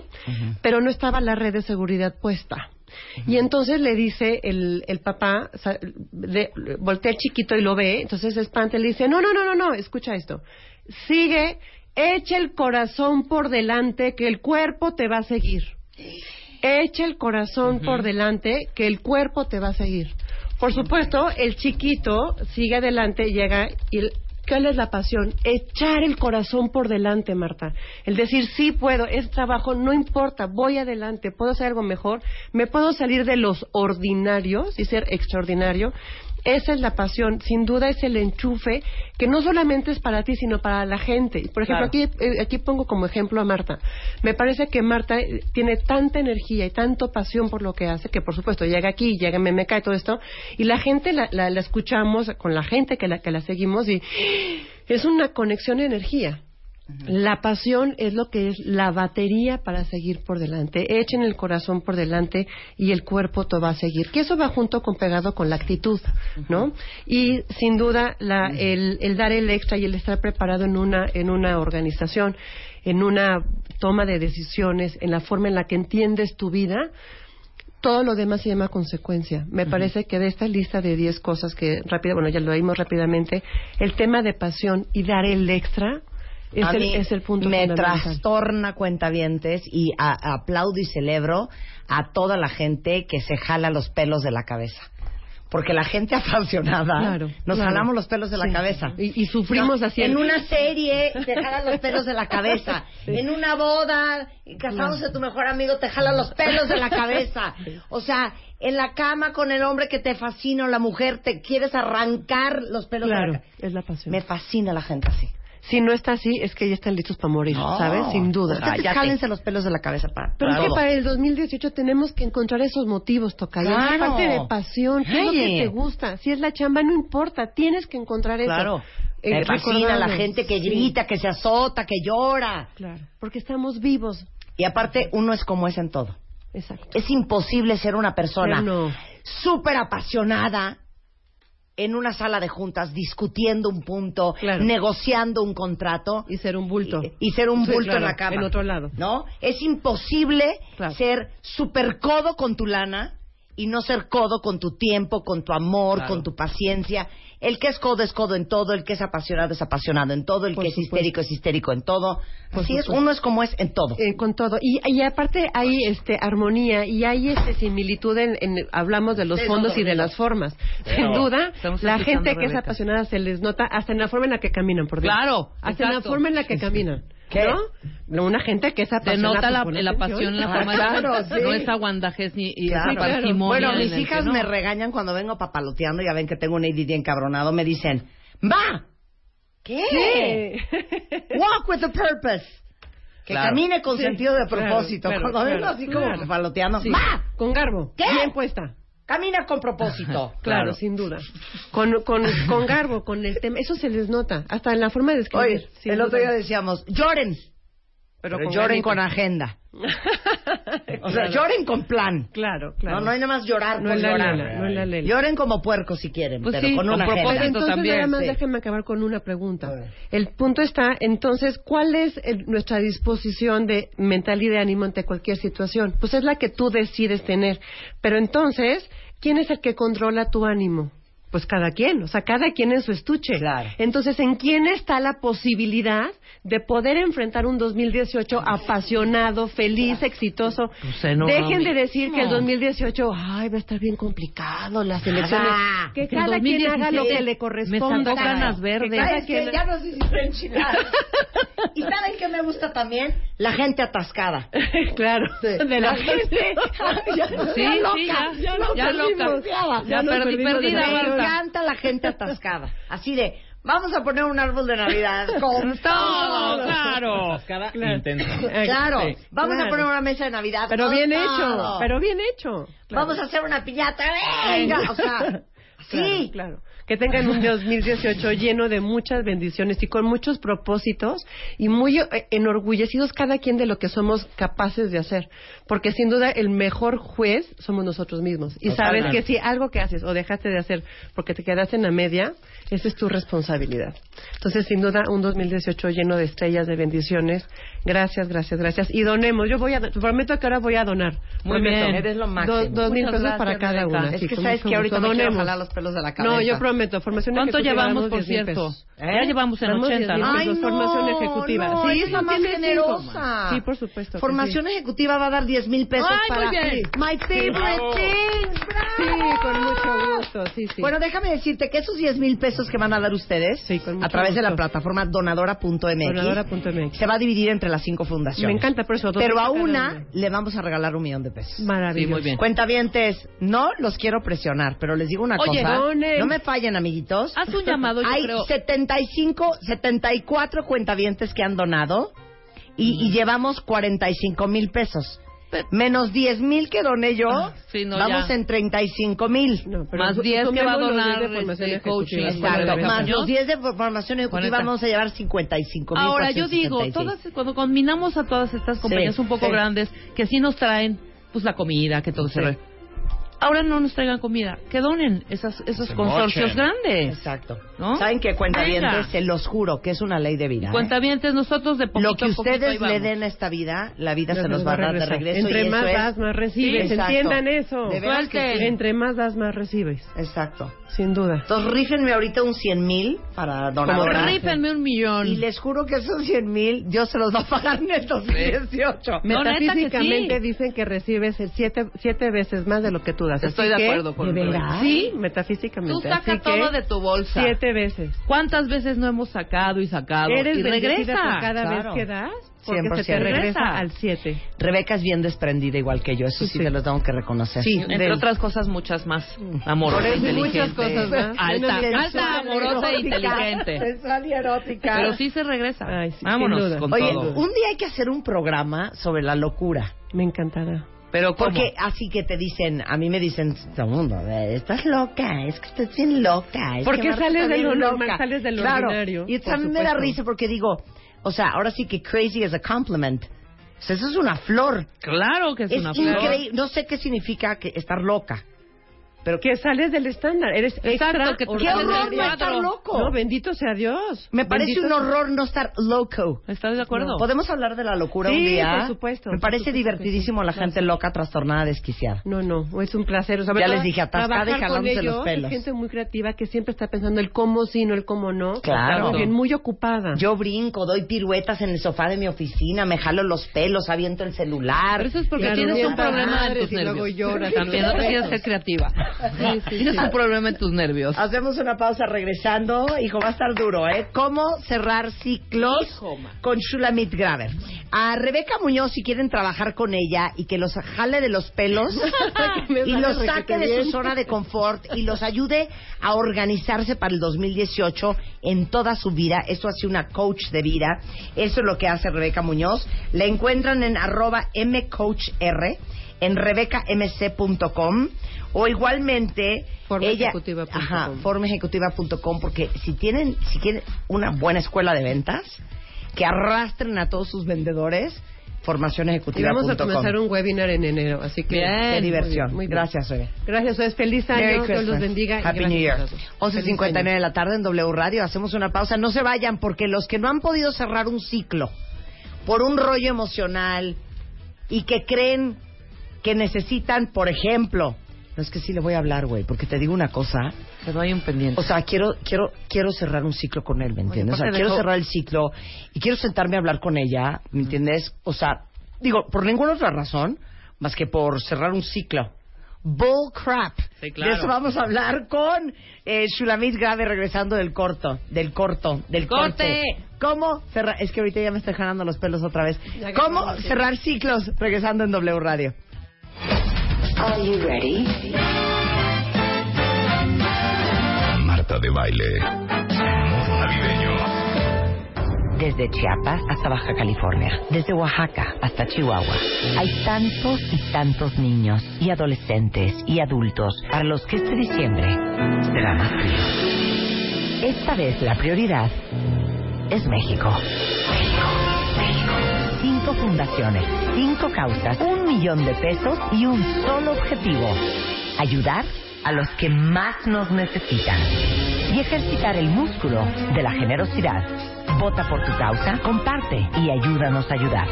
My Favorite Things 2017. Sumando esfuerzos para un diciembre con causa. Esta vez la prioridad es México. Toda la información en martadebaile.com y wradio.com.mx. My Favorite Things 2017. Presentado por tarjeta W Radio. Bueno, gracias a la tarjeta W Radio vamos a donar un millón de pesos a una fundación. Eh, a tomar la decisión. Entren ahorita, ahorita, ahorita, orinitas, orititas, a martadebaile.com o wradio.com.mx. Ahí hay un botón, van a ver los logos de las cinco fundaciones, vean un poquito, tres renglones, qué hace cada una, cuál les late más a quien deberíamos de darle un millón de pesos. Y paralelamente a eso, me da mucho orgullo decir que en la última, las últimas dos horas de programa ya tenemos 84 cuentavientes donadores. 84 de 4 millones de Vamos, cuentaviente. Exacto.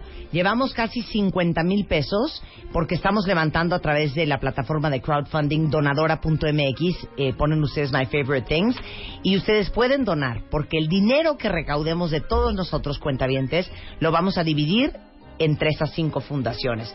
Entonces, gracias a todos los que han eh, donado ahorita.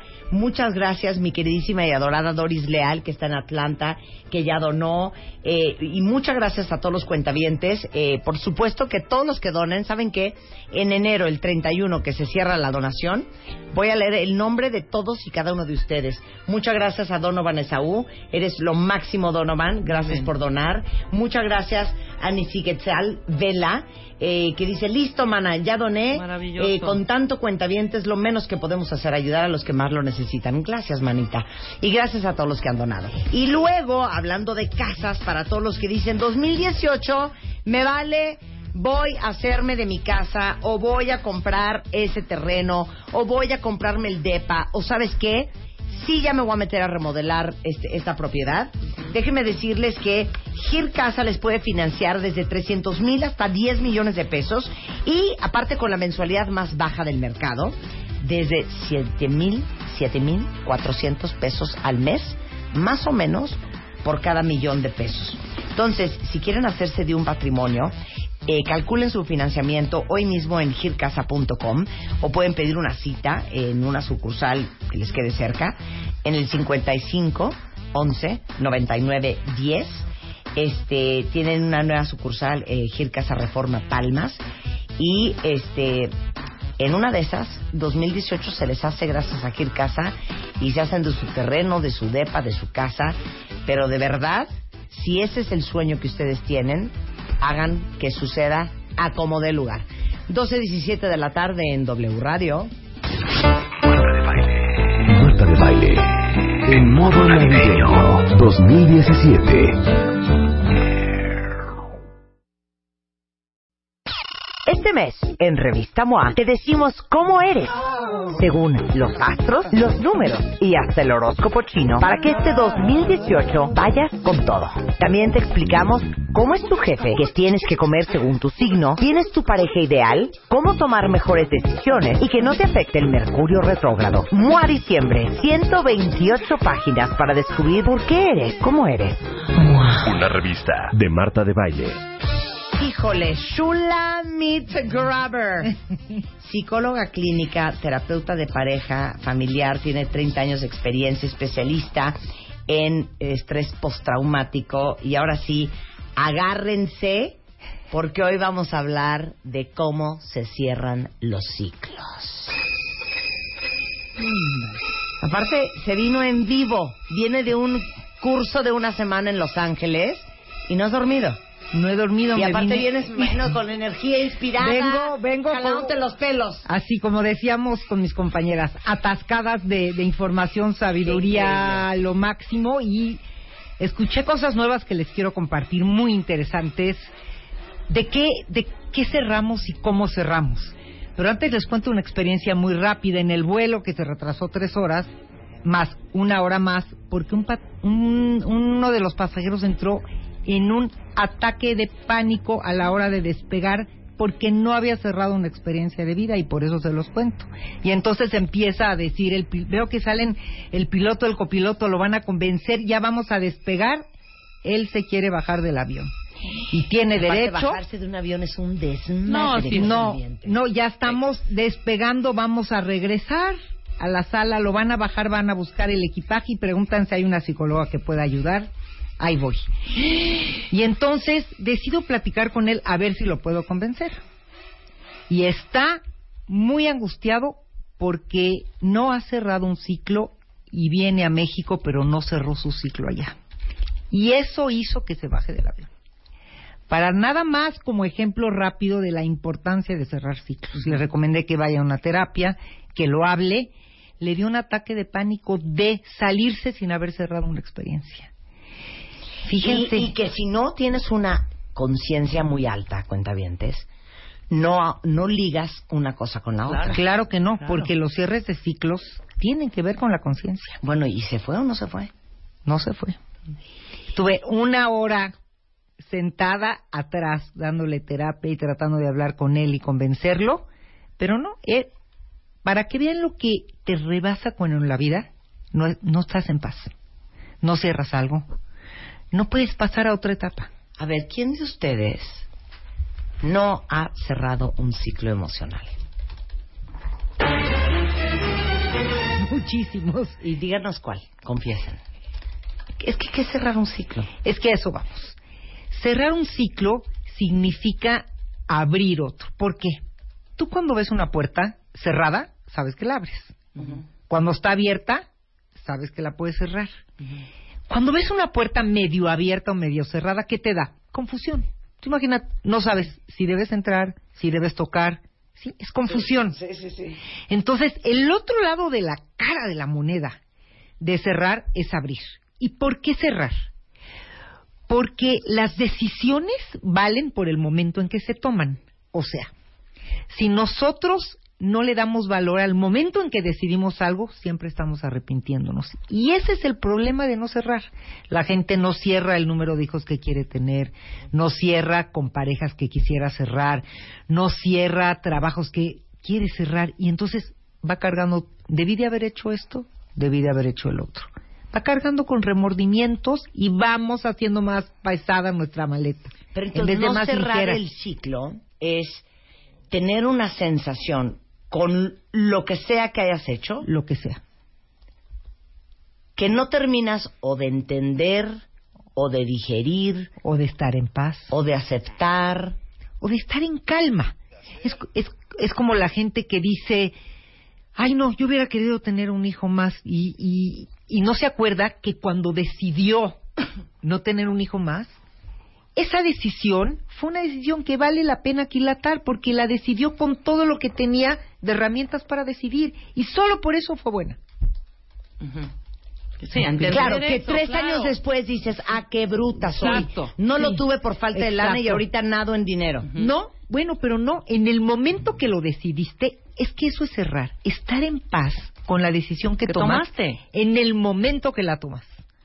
Las decisiones valen por los momentos en que se toman.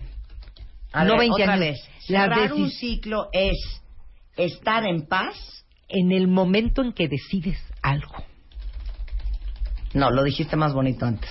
Bueno, cerrar en- es un ciclo es saber decidir algo y darle valor en el momento en que lo decides. Porque si no, siempre estamos jalando cuerdas. Sí, La claro. gente que renuncia a un trabajo y 15 años después dice, ay, me hubiera quedado ahí. Pero, ¿cómo hubieras sabido si no experimentaste esto otro? Cuando decidiste salirte de ahí, esa decisión valió la pena. Eso es cerrar. Ok, ahí te va una estupidez. Sí. Porque usamos mucho el término cerrar un ciclo para la terminación de una relación. Sí. Entonces, a manera de chaqueta mental, sí. dices, ¿sabes qué, Rebeca? Sí, dime, Marta. Le voy a hablar a José Juan. ¿Para qué, hija? O sea, ya. No, sabes que sí quiero hablar con él, hija, porque necesito cerrar un ciclo. Sí, exacto. O sea, qué oso, qué Sí. oso. Cuando a veces Sí. ni sabes que Eso no Sí. es cerrar un ciclo. Eso no es cerrar un ciclo. O sea, Eso hablar no y es decir, cerrar un ciclo. Hablar O sea, y decir, ya, ¿verdad? Ya tronamos. Ok, ya hablé con él y ya quedamos en paz No, de que ya o, tronamos. o hablarle a José Juan y decirle, ¿sabes qué, José Juan? Nada más te hablo para decirte lo que, lo que te quiero decir. Muchísimas gracias por todos los años que me diste. Muchísimas gracias por todas las enseñanzas y los aprendizajes. Quiero decirte que te dejo ir en paz y me quedo en paz. ¿Qué es esa payasada? No, no, no, No. Eso no es cerrar ciclo. ¿Necesitas a otra persona para cerrar un ciclo? No. Bien. Leo. Los ciclos se cierran. No les dio permiso ¿Sabes por qué. Marta? Te voy a decir. ¿Sabes en qué radica en realidad la felicidad? Después de todo lo que yo he leído y estudiado. Radica en las razones por las que eliges lo que eliges. Fíjate bien. No en lo que eliges finalmente, sino en por qué eliges hacer las cosas. Dame un ejemplo. Por ejemplo, si yo decido dejar Divorciarme. Divorciarme, divorciarme. Sí. Puede ser que habiéndote quedado en la relación o no, vas a encontrar la forma de ser feliz. Lo importante es por qué elijo divorciarme. ¿Cuál es la razón que me hace no querer estar ahí? De eso va a depender que en verdad yo cierre internamente, no con otra persona, se cierre en lo personal. A ver, dame los dos ejemplos. La decisión pésimamente tomada y la decisión correctamente tomada. Ok, si tú decides que tienes una razón que tiene que ver con libertad, con proyecto de vida, la que sea valiosa para ti. El- la situación aquí es que tú tengas una razón muy poderosa para ti, por la que tú eliges salirte de ahí. Vamos a suponer... Porque de, esa te aga- de eso te agarras. Claro, claro, pero fíjate, todo el mundo dice, la felicidad está hecha de lo que decidimos. No, vámonos un paso más atrás. La felicidad está hecha de las razones por las que decidimos. Por las que decidimos. Eso es lo que nos va haciendo en la vida, ir en paz y cerrando momentos, cerrando ciclos, porque lo cierras contigo, no con nadie más. Es personal. Porque de esa razón es de la que te agarras cuando todo el mundo te dice, hija, ¿estás loca? ¿Cómo te vas a divorciar? Si es un, un buen Un hombre. hombre. Mira, tendrá sus cosas, pero por lo menos está ahí, es un buen padre y es un buen proveedor. Y tú regresas y te agarras de tu poste que es La razón por la yo no soy feliz con esa persona y yo no me puedo hacer eso. Exactamente. Y esa razón es la que te permite cerrar la relación. Y es la que te permite seguir adelante. Pon el ejemplo que quieras. Tiene que ver con un trabajo, con cambiarte de país. Y qué grueso, porque tu razón para tomar una decisión, acuérdense de lo que les he dicho mucho este año, the best decision isn't always the most popular. Claro. La mejor decisión no Claro. siempre es la más popular. Claro. Y eso significa la no mejor es decisión universal. para ti, claro. No es universal ni comunal, ojo. Sí, sí, sí, sí, sí. Am- hay, hay toda la gente que tiene que hacer esto. No, no, no, no, no. No es universal. Las decisiones son personales y los cierres son personales. ¿Cómo es ahorita la, un poco, yo le llamo la, la, la depresión o la nostalgia de fin de año? Entonces la gente piensa todo lo que tiene que cerrar, todo lo que... A ver, no, no, no, no, no, vámonos un paso. Antes, ¿qué soltarías de tu vida? Si no caminamos más ligeros, no podemos darle bienvenida a nuevas cosas. ¿Qué de lo que llevas cargando le encuentras una razón para soltarlo? Espérate. ¿Qué? ¿Qué de lo que llevas cargando en tu vida hasta hoy ya no lo necesitas? Ya no quieres. O ya no quieres. Pero dame un ejemplo. Vamos a poner un ejemplo. Vamos, vamos a agarrar ideas. Vamos a suponer que tú eres una persona muy controladora y eso te ha dado seguridad y sientes que si controlas todo, Sí. vas a ser más segura y vas a tener... Y en verdad, de pronto dices, es que no hay certezas. Por más que controlo, siguen pasando cosas. Voy a soltar el tener que controlar todo. A ver, ¿qué soltaría? ¿Qué cosas que controlo? ¿Qué me estás? ¿Qué cosas que controlo voy a soltar? A Claro. ver, Sí, claro. Yo no podía controlar a la hora que iba a llegar hoy. Tenía dos citas con dos pacientes que eran su cierre de año y no los pude. Así, así sucedió. Es soltar al universo y entender que lo que te tocaba vivir y lo que te tocaba hacer tiene una razón. Ok, a ver, ahí te va. Dice una cuenta Casi todo el año he estado intentando cerrar el ciclo de la ruptura con mi ex. Cada que hay un resquijo de oportunidad, ahí voy otra vez. No he encontrado la razón. Claro. Esa es la guía. El hilo conductor cuando te pasa eso. A ver, arrástrate a Sandy. Sandy. Pero ¿cuál? No. El, el hilo conductor cuando tengas una situación así es que no has encontrado la razón valiosa y poderosa para soltar la relación. Entonces es un ir y venir. Ese es el problema, justamente la confusión. Vamos y venimos, vamos y venimos, porque la razón es o la que te dijo tu tía, tu abuela o la que crees, pero tú, en tu interior, no has querido soltar porque no has encontrado lo que es valioso para ti para soltar. Claro. eh, no conozco la relación. Claro. No conozco la relación, pero sí te voy a decir, si encuentras la razón, sueltas tan fácil. Claro. Es sutil. Claro. Y vamos a ver en Y cosas lo peor es materiales, que espirituales. Casi siempre todo. encuentras la razón a la distancia. De hecho, todos los que hemos tenido rupturas en nuestras vidas, en ese momento estás de- de- de- duro dale la vuelta al trigo, ¿no? Vuelta y vuelta y vuelta sí, y vuelta. sí, sí, sí. Pasan los años y dices, y te ves para atrás, ¿Sí? cuando ya encontraste la razón y dices, qué oso que estuve dando vueltas como imbécil, cuando hoy esa razón ya me es tan obvia. Claro. Pero a veces la razón es obvia solo con el tiempo. ¿Sabes qué? Y con otra cosa, con la vulnerabilidad. No nos gusta sentirnos vulnerables Jamás. porque hemos asociado ser vulnerables a ser débiles. Exacto.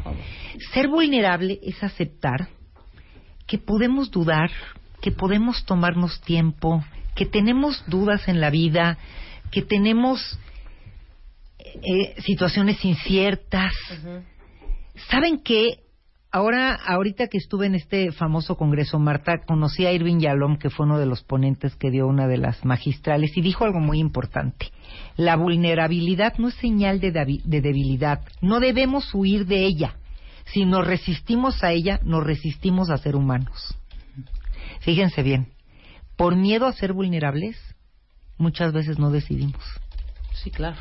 ¿De dónde viene la decisión, Marta? De atrevernos a dudar. Solo dudando vamos a encontrar razones. ¿Y por qué dudas? Si te atreves a ser vulnerable. Claro, claro. Te puedo decir otra cosa regresando del corte. Bueno, hay muchos cuentavientes con dudas, ciclos que no pueden cerrar porque fueron decisiones que ellos no tomaron. Ok, vamos a hablar de esa eso. es una Ajá. variable. La otra Sí. es Angie dice, yo no he cerrado muchísimas cosas y me siento súper frustrada con los malditos hubieras. Claro. ¿No?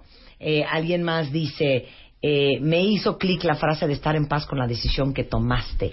La recordaré cuando vuelva a pensar el por qué renuncié a ese trabajo. Claro, claro. claro. Eh, dice, ¿qué pasa con los que no queremos cerrar un ciclo para así tener la velita prendida? Claro. Claro. Todas las... va- Sí, ahorita Claro. hablamos de todo eso regresando con Sulami Grave. No se vaya. Estamos hablando de lo importante que es cerrar ciclos, cuentavientes. Y Shula nos acaba de meter una arrastrada a todos. Shulamit Graver es psicóloga, tiene 30 años de experiencia clínica. especialista en estrés postraumático y hoy hablando de cómo se cierran los ciclos. Y les estamos preguntando a ustedes quién no ha podido cerrar un ciclo y sabe que lo traía ahí atorado. Y decía Shula, algo con que nos quedamos todos en el primer bloque, que ahora sí que tu capacidad de cerrar el ciclo es proporcional a la claridad que tienes sobre la razón por cual, la cual tomaste esta decisión. Diez mención honorífica. Exactamente. Muy bien. Exactamente. Y les digo, y, y quiero, quiero hablar de una cosa muy cañona, ¿eh? porque muchos nos están escribiendo. Dice eh, una cuenta que está que se la lleve el diablo, porque su novio la cortó hace dos meses. Y dice, se me disparó la ansiedad cañón, sé que ya no lo quiero en mi vida porque no me hace bien, pero con estas fechas se me está haciendo muy difícil y estoy trabajando por soltarlo todos los días un poquito más. Mi pregunta es esta que se los acabo de poner en Twitter a los cuentavientes. Shula, ¿tú eres creyente? Yo sí. Sí. De que en la vida, cuando uno no está tomando la decisión que tiene que tomar, la vida, a veces a través de alguien más, la toma por ti. Entonces, no es lo mismo que tú truenes algo a que eso te truene a ti. Pero a veces, gracias a que esa persona te tronó a ti o tomó la decisión por ti, que yo diría que es más bien la vida, La tú vida. ya no estás en una situación que te conviene. Pero darle a eso el significado es bien complicado. Es que tienes que tener aquí dos cosas. Una confianza, soltar miedos y soltar expectativas. Porque si no confías... En que la vida va a constelar a tu favor siempre. Exactamente. Y sabes qué, me gusta mucho una frase que dice, parecido a lo que tú dijiste ahorita, tienes que querer soltar la vida que tenías planeada para ti para darle la bienvenida a la vida que te está esperando afuera. Y no siempre es fácil. Y no es fácil cuando alguien tomó la decisión por ti. Sí, pero sabes que igual que en el trauma, yo te voy a decir algo que no estaría tan de acuerdo. Nunca somos pasivos totalmente. Totalmente, de acuerdo. Es como en el tema del trauma, los secuestros. Es que si te ves así, vas a ser víctima. Yo odio la palabra víctima. Nunca somos agentes pasivos de lo que pasa. Siempre tenemos una participación, a veces más grande o menor, pero no nos gusta verla. Si la logras ver, vas a desarrollar una empatía contigo misma, una confianza enorme, y entonces vas a encontrar razones importantes. Claro, totalmente. Porque para todo, para la chamba, para las relaciones, Para todo. Para todo. Satanizar a tu jefe, satanizar a tu ex, satanizar cualquier.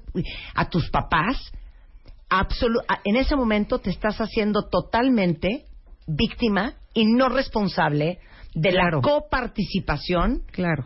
Para que eso sucediera. Esa es mi lucha en terapia tango. en Claro, todos los contextos. Claro.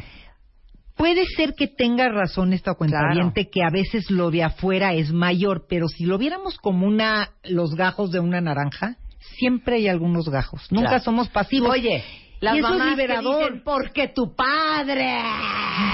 ¿No? No. Ajá. ¿Y, y, y, y tú qué haces ahí metida? Claro. ¿Dónde Claro, ¿por qué no estuvieron seis hermanos? ¿Por qué no te largaste en el año uno? Aquí viene- Ahí está tu, tu, tu coparticipación. Y si la logras ver, cierras de otra manera. Claro. Y si la logras ver, das otro paso, porque entonces te haces responsable. Ser víctimas no nos sirve. ¿Saben qué les recomiendo? Si son víctimas, párense de la silla en la que se han sentado. De veras se los digo físicamente y cambien de silla. Para que se recuerden todo el tiempo que ya no quieren estar en la silla de víctimas. En mi consultorio hago eso. Cuando la gente me está narrando una historia desde la victimez, le digo, ¿sabes qué? Cámbiate de silla. A ver si te escuchas de otra forma. Mira, qué fuerte, ¿eh? Gracias por compartir, chicos y chicas. Mi esposo me engañó y lo mandó al diablo. Tres semanas después se entera que está embarazada y se muere de pavor de enfrentar esto sola. Duro, duro, pero tiene que tener tantita compasión con ella misma. Ser más apapacharse, quererse, no, no, no vivirlo como una cosa en la que te robaron, te quitaron. Hay que ser compasivos. De la compasión nace el amor, nace el perdón. A veces no nos perdonamos. Claro, es que, es que sí, es como te cuentes la historia, hija. Exacto. O te la Claro. quieres contar así, o te la vas a contar de la siguiente manera.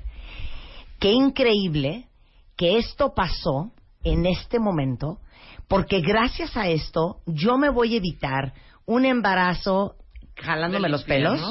Dos, le voy a evitar a ese bebé que viene al mundo vivir en un hogar roto, porque es mejor venir de un hogar roto a vivir todos los días en uno.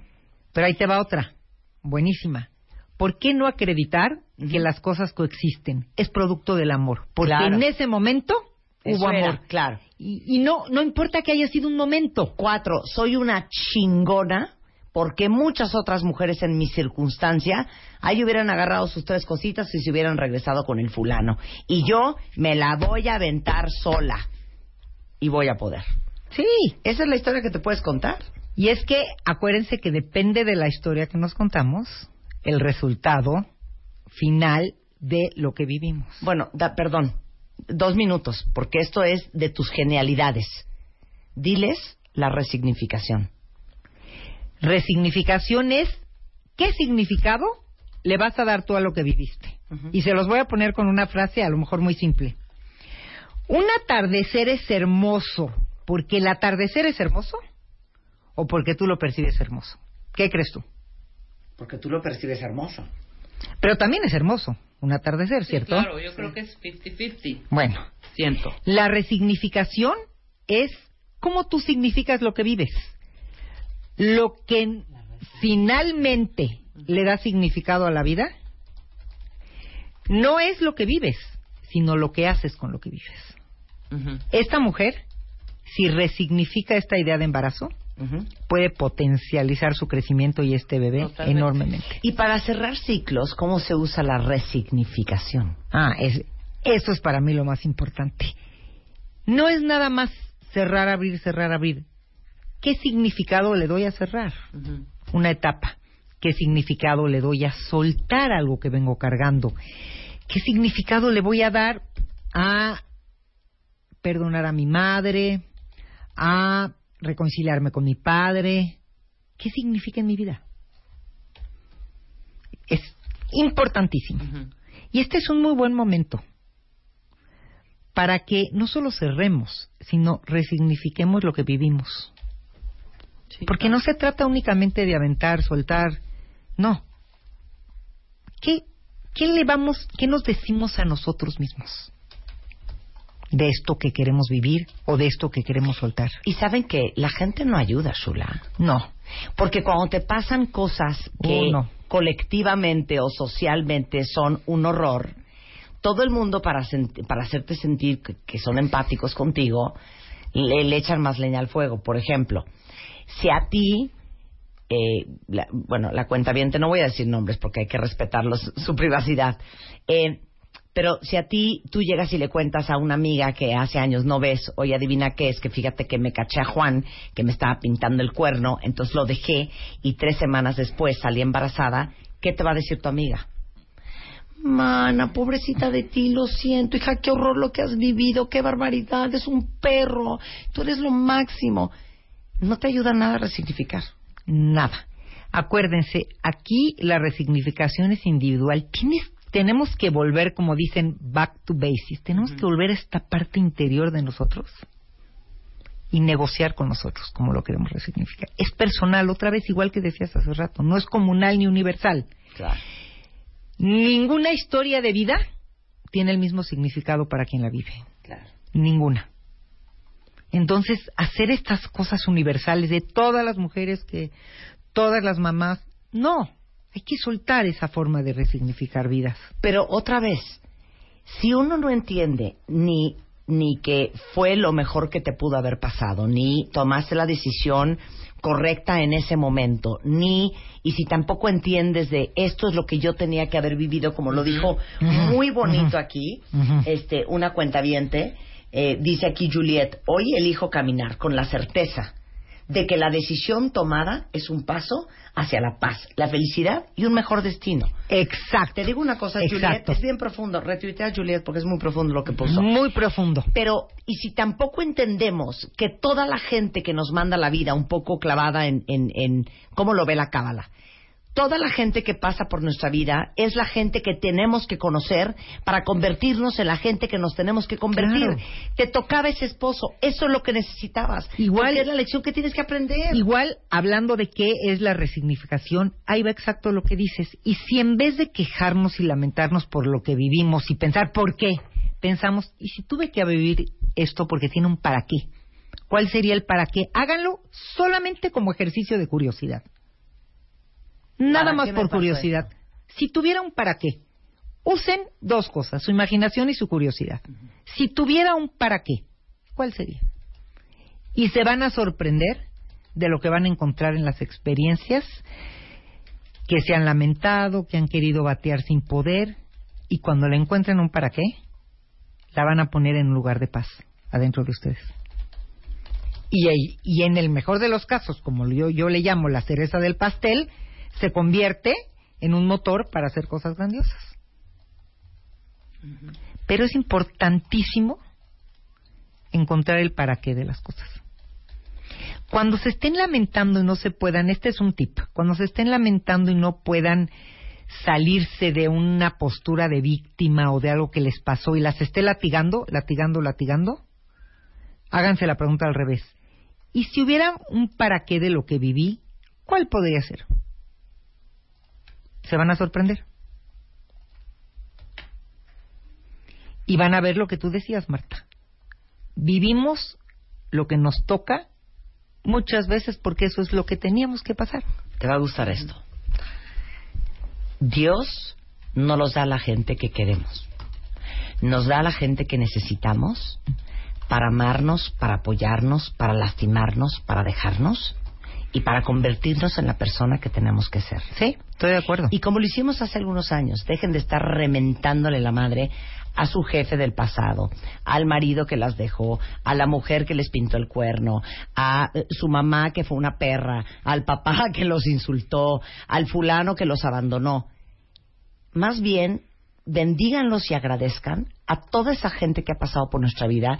Unos nos han hecho maravillas, otros nos han hecho atrocidades, porque gracias a ellos, si pusimos atención, hoy somos unas personas mucho más sabias, con mucho más experiencia, con mucho más colmillo, Claro. mucho más conscientes, más claras de lo que queremos, de lo que no queremos, y nos vamos acercando a tomar decisiones más informadas, porque gracias a todos ellos nos conocemos más.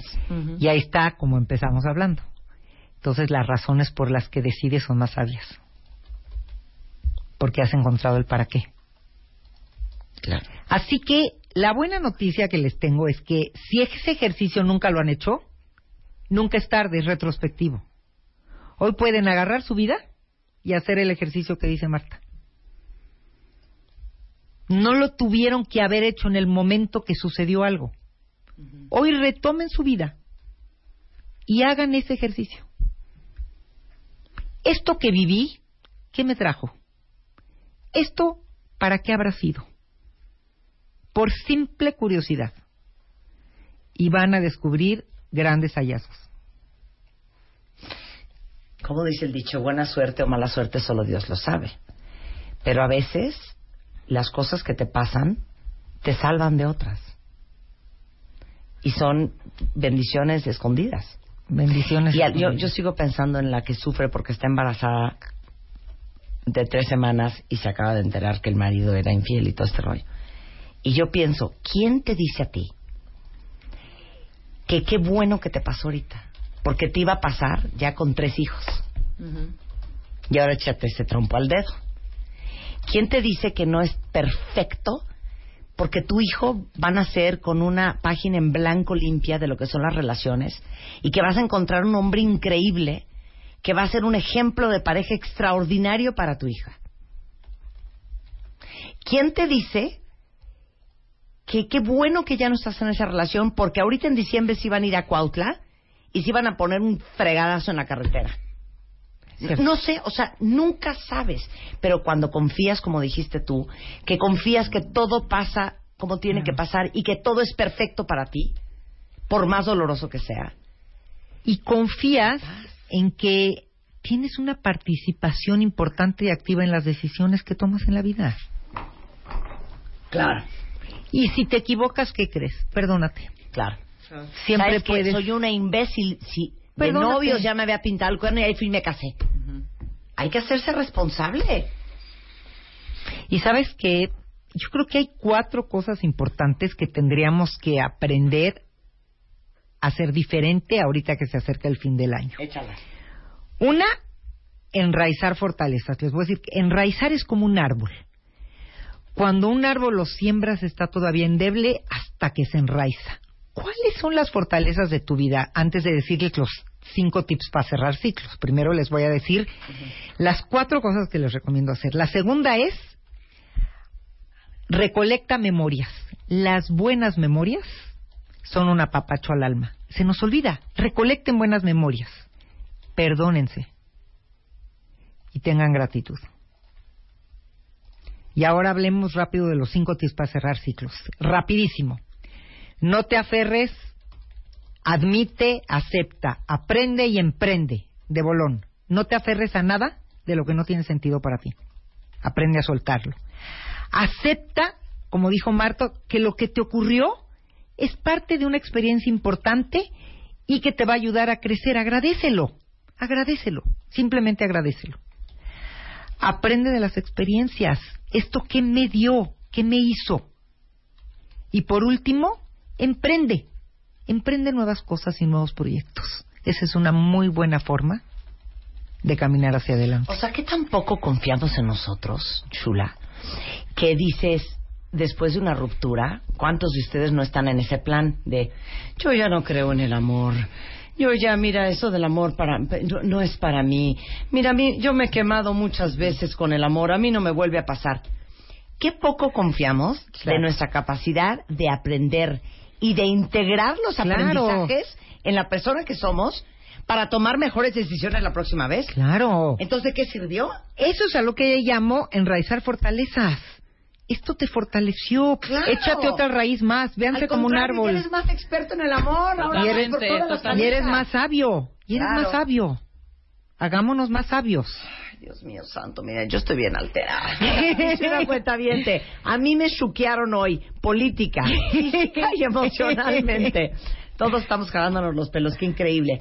Dice Lorenza, la vida es una, Lorena, la vida es una, un lienzo en blanco.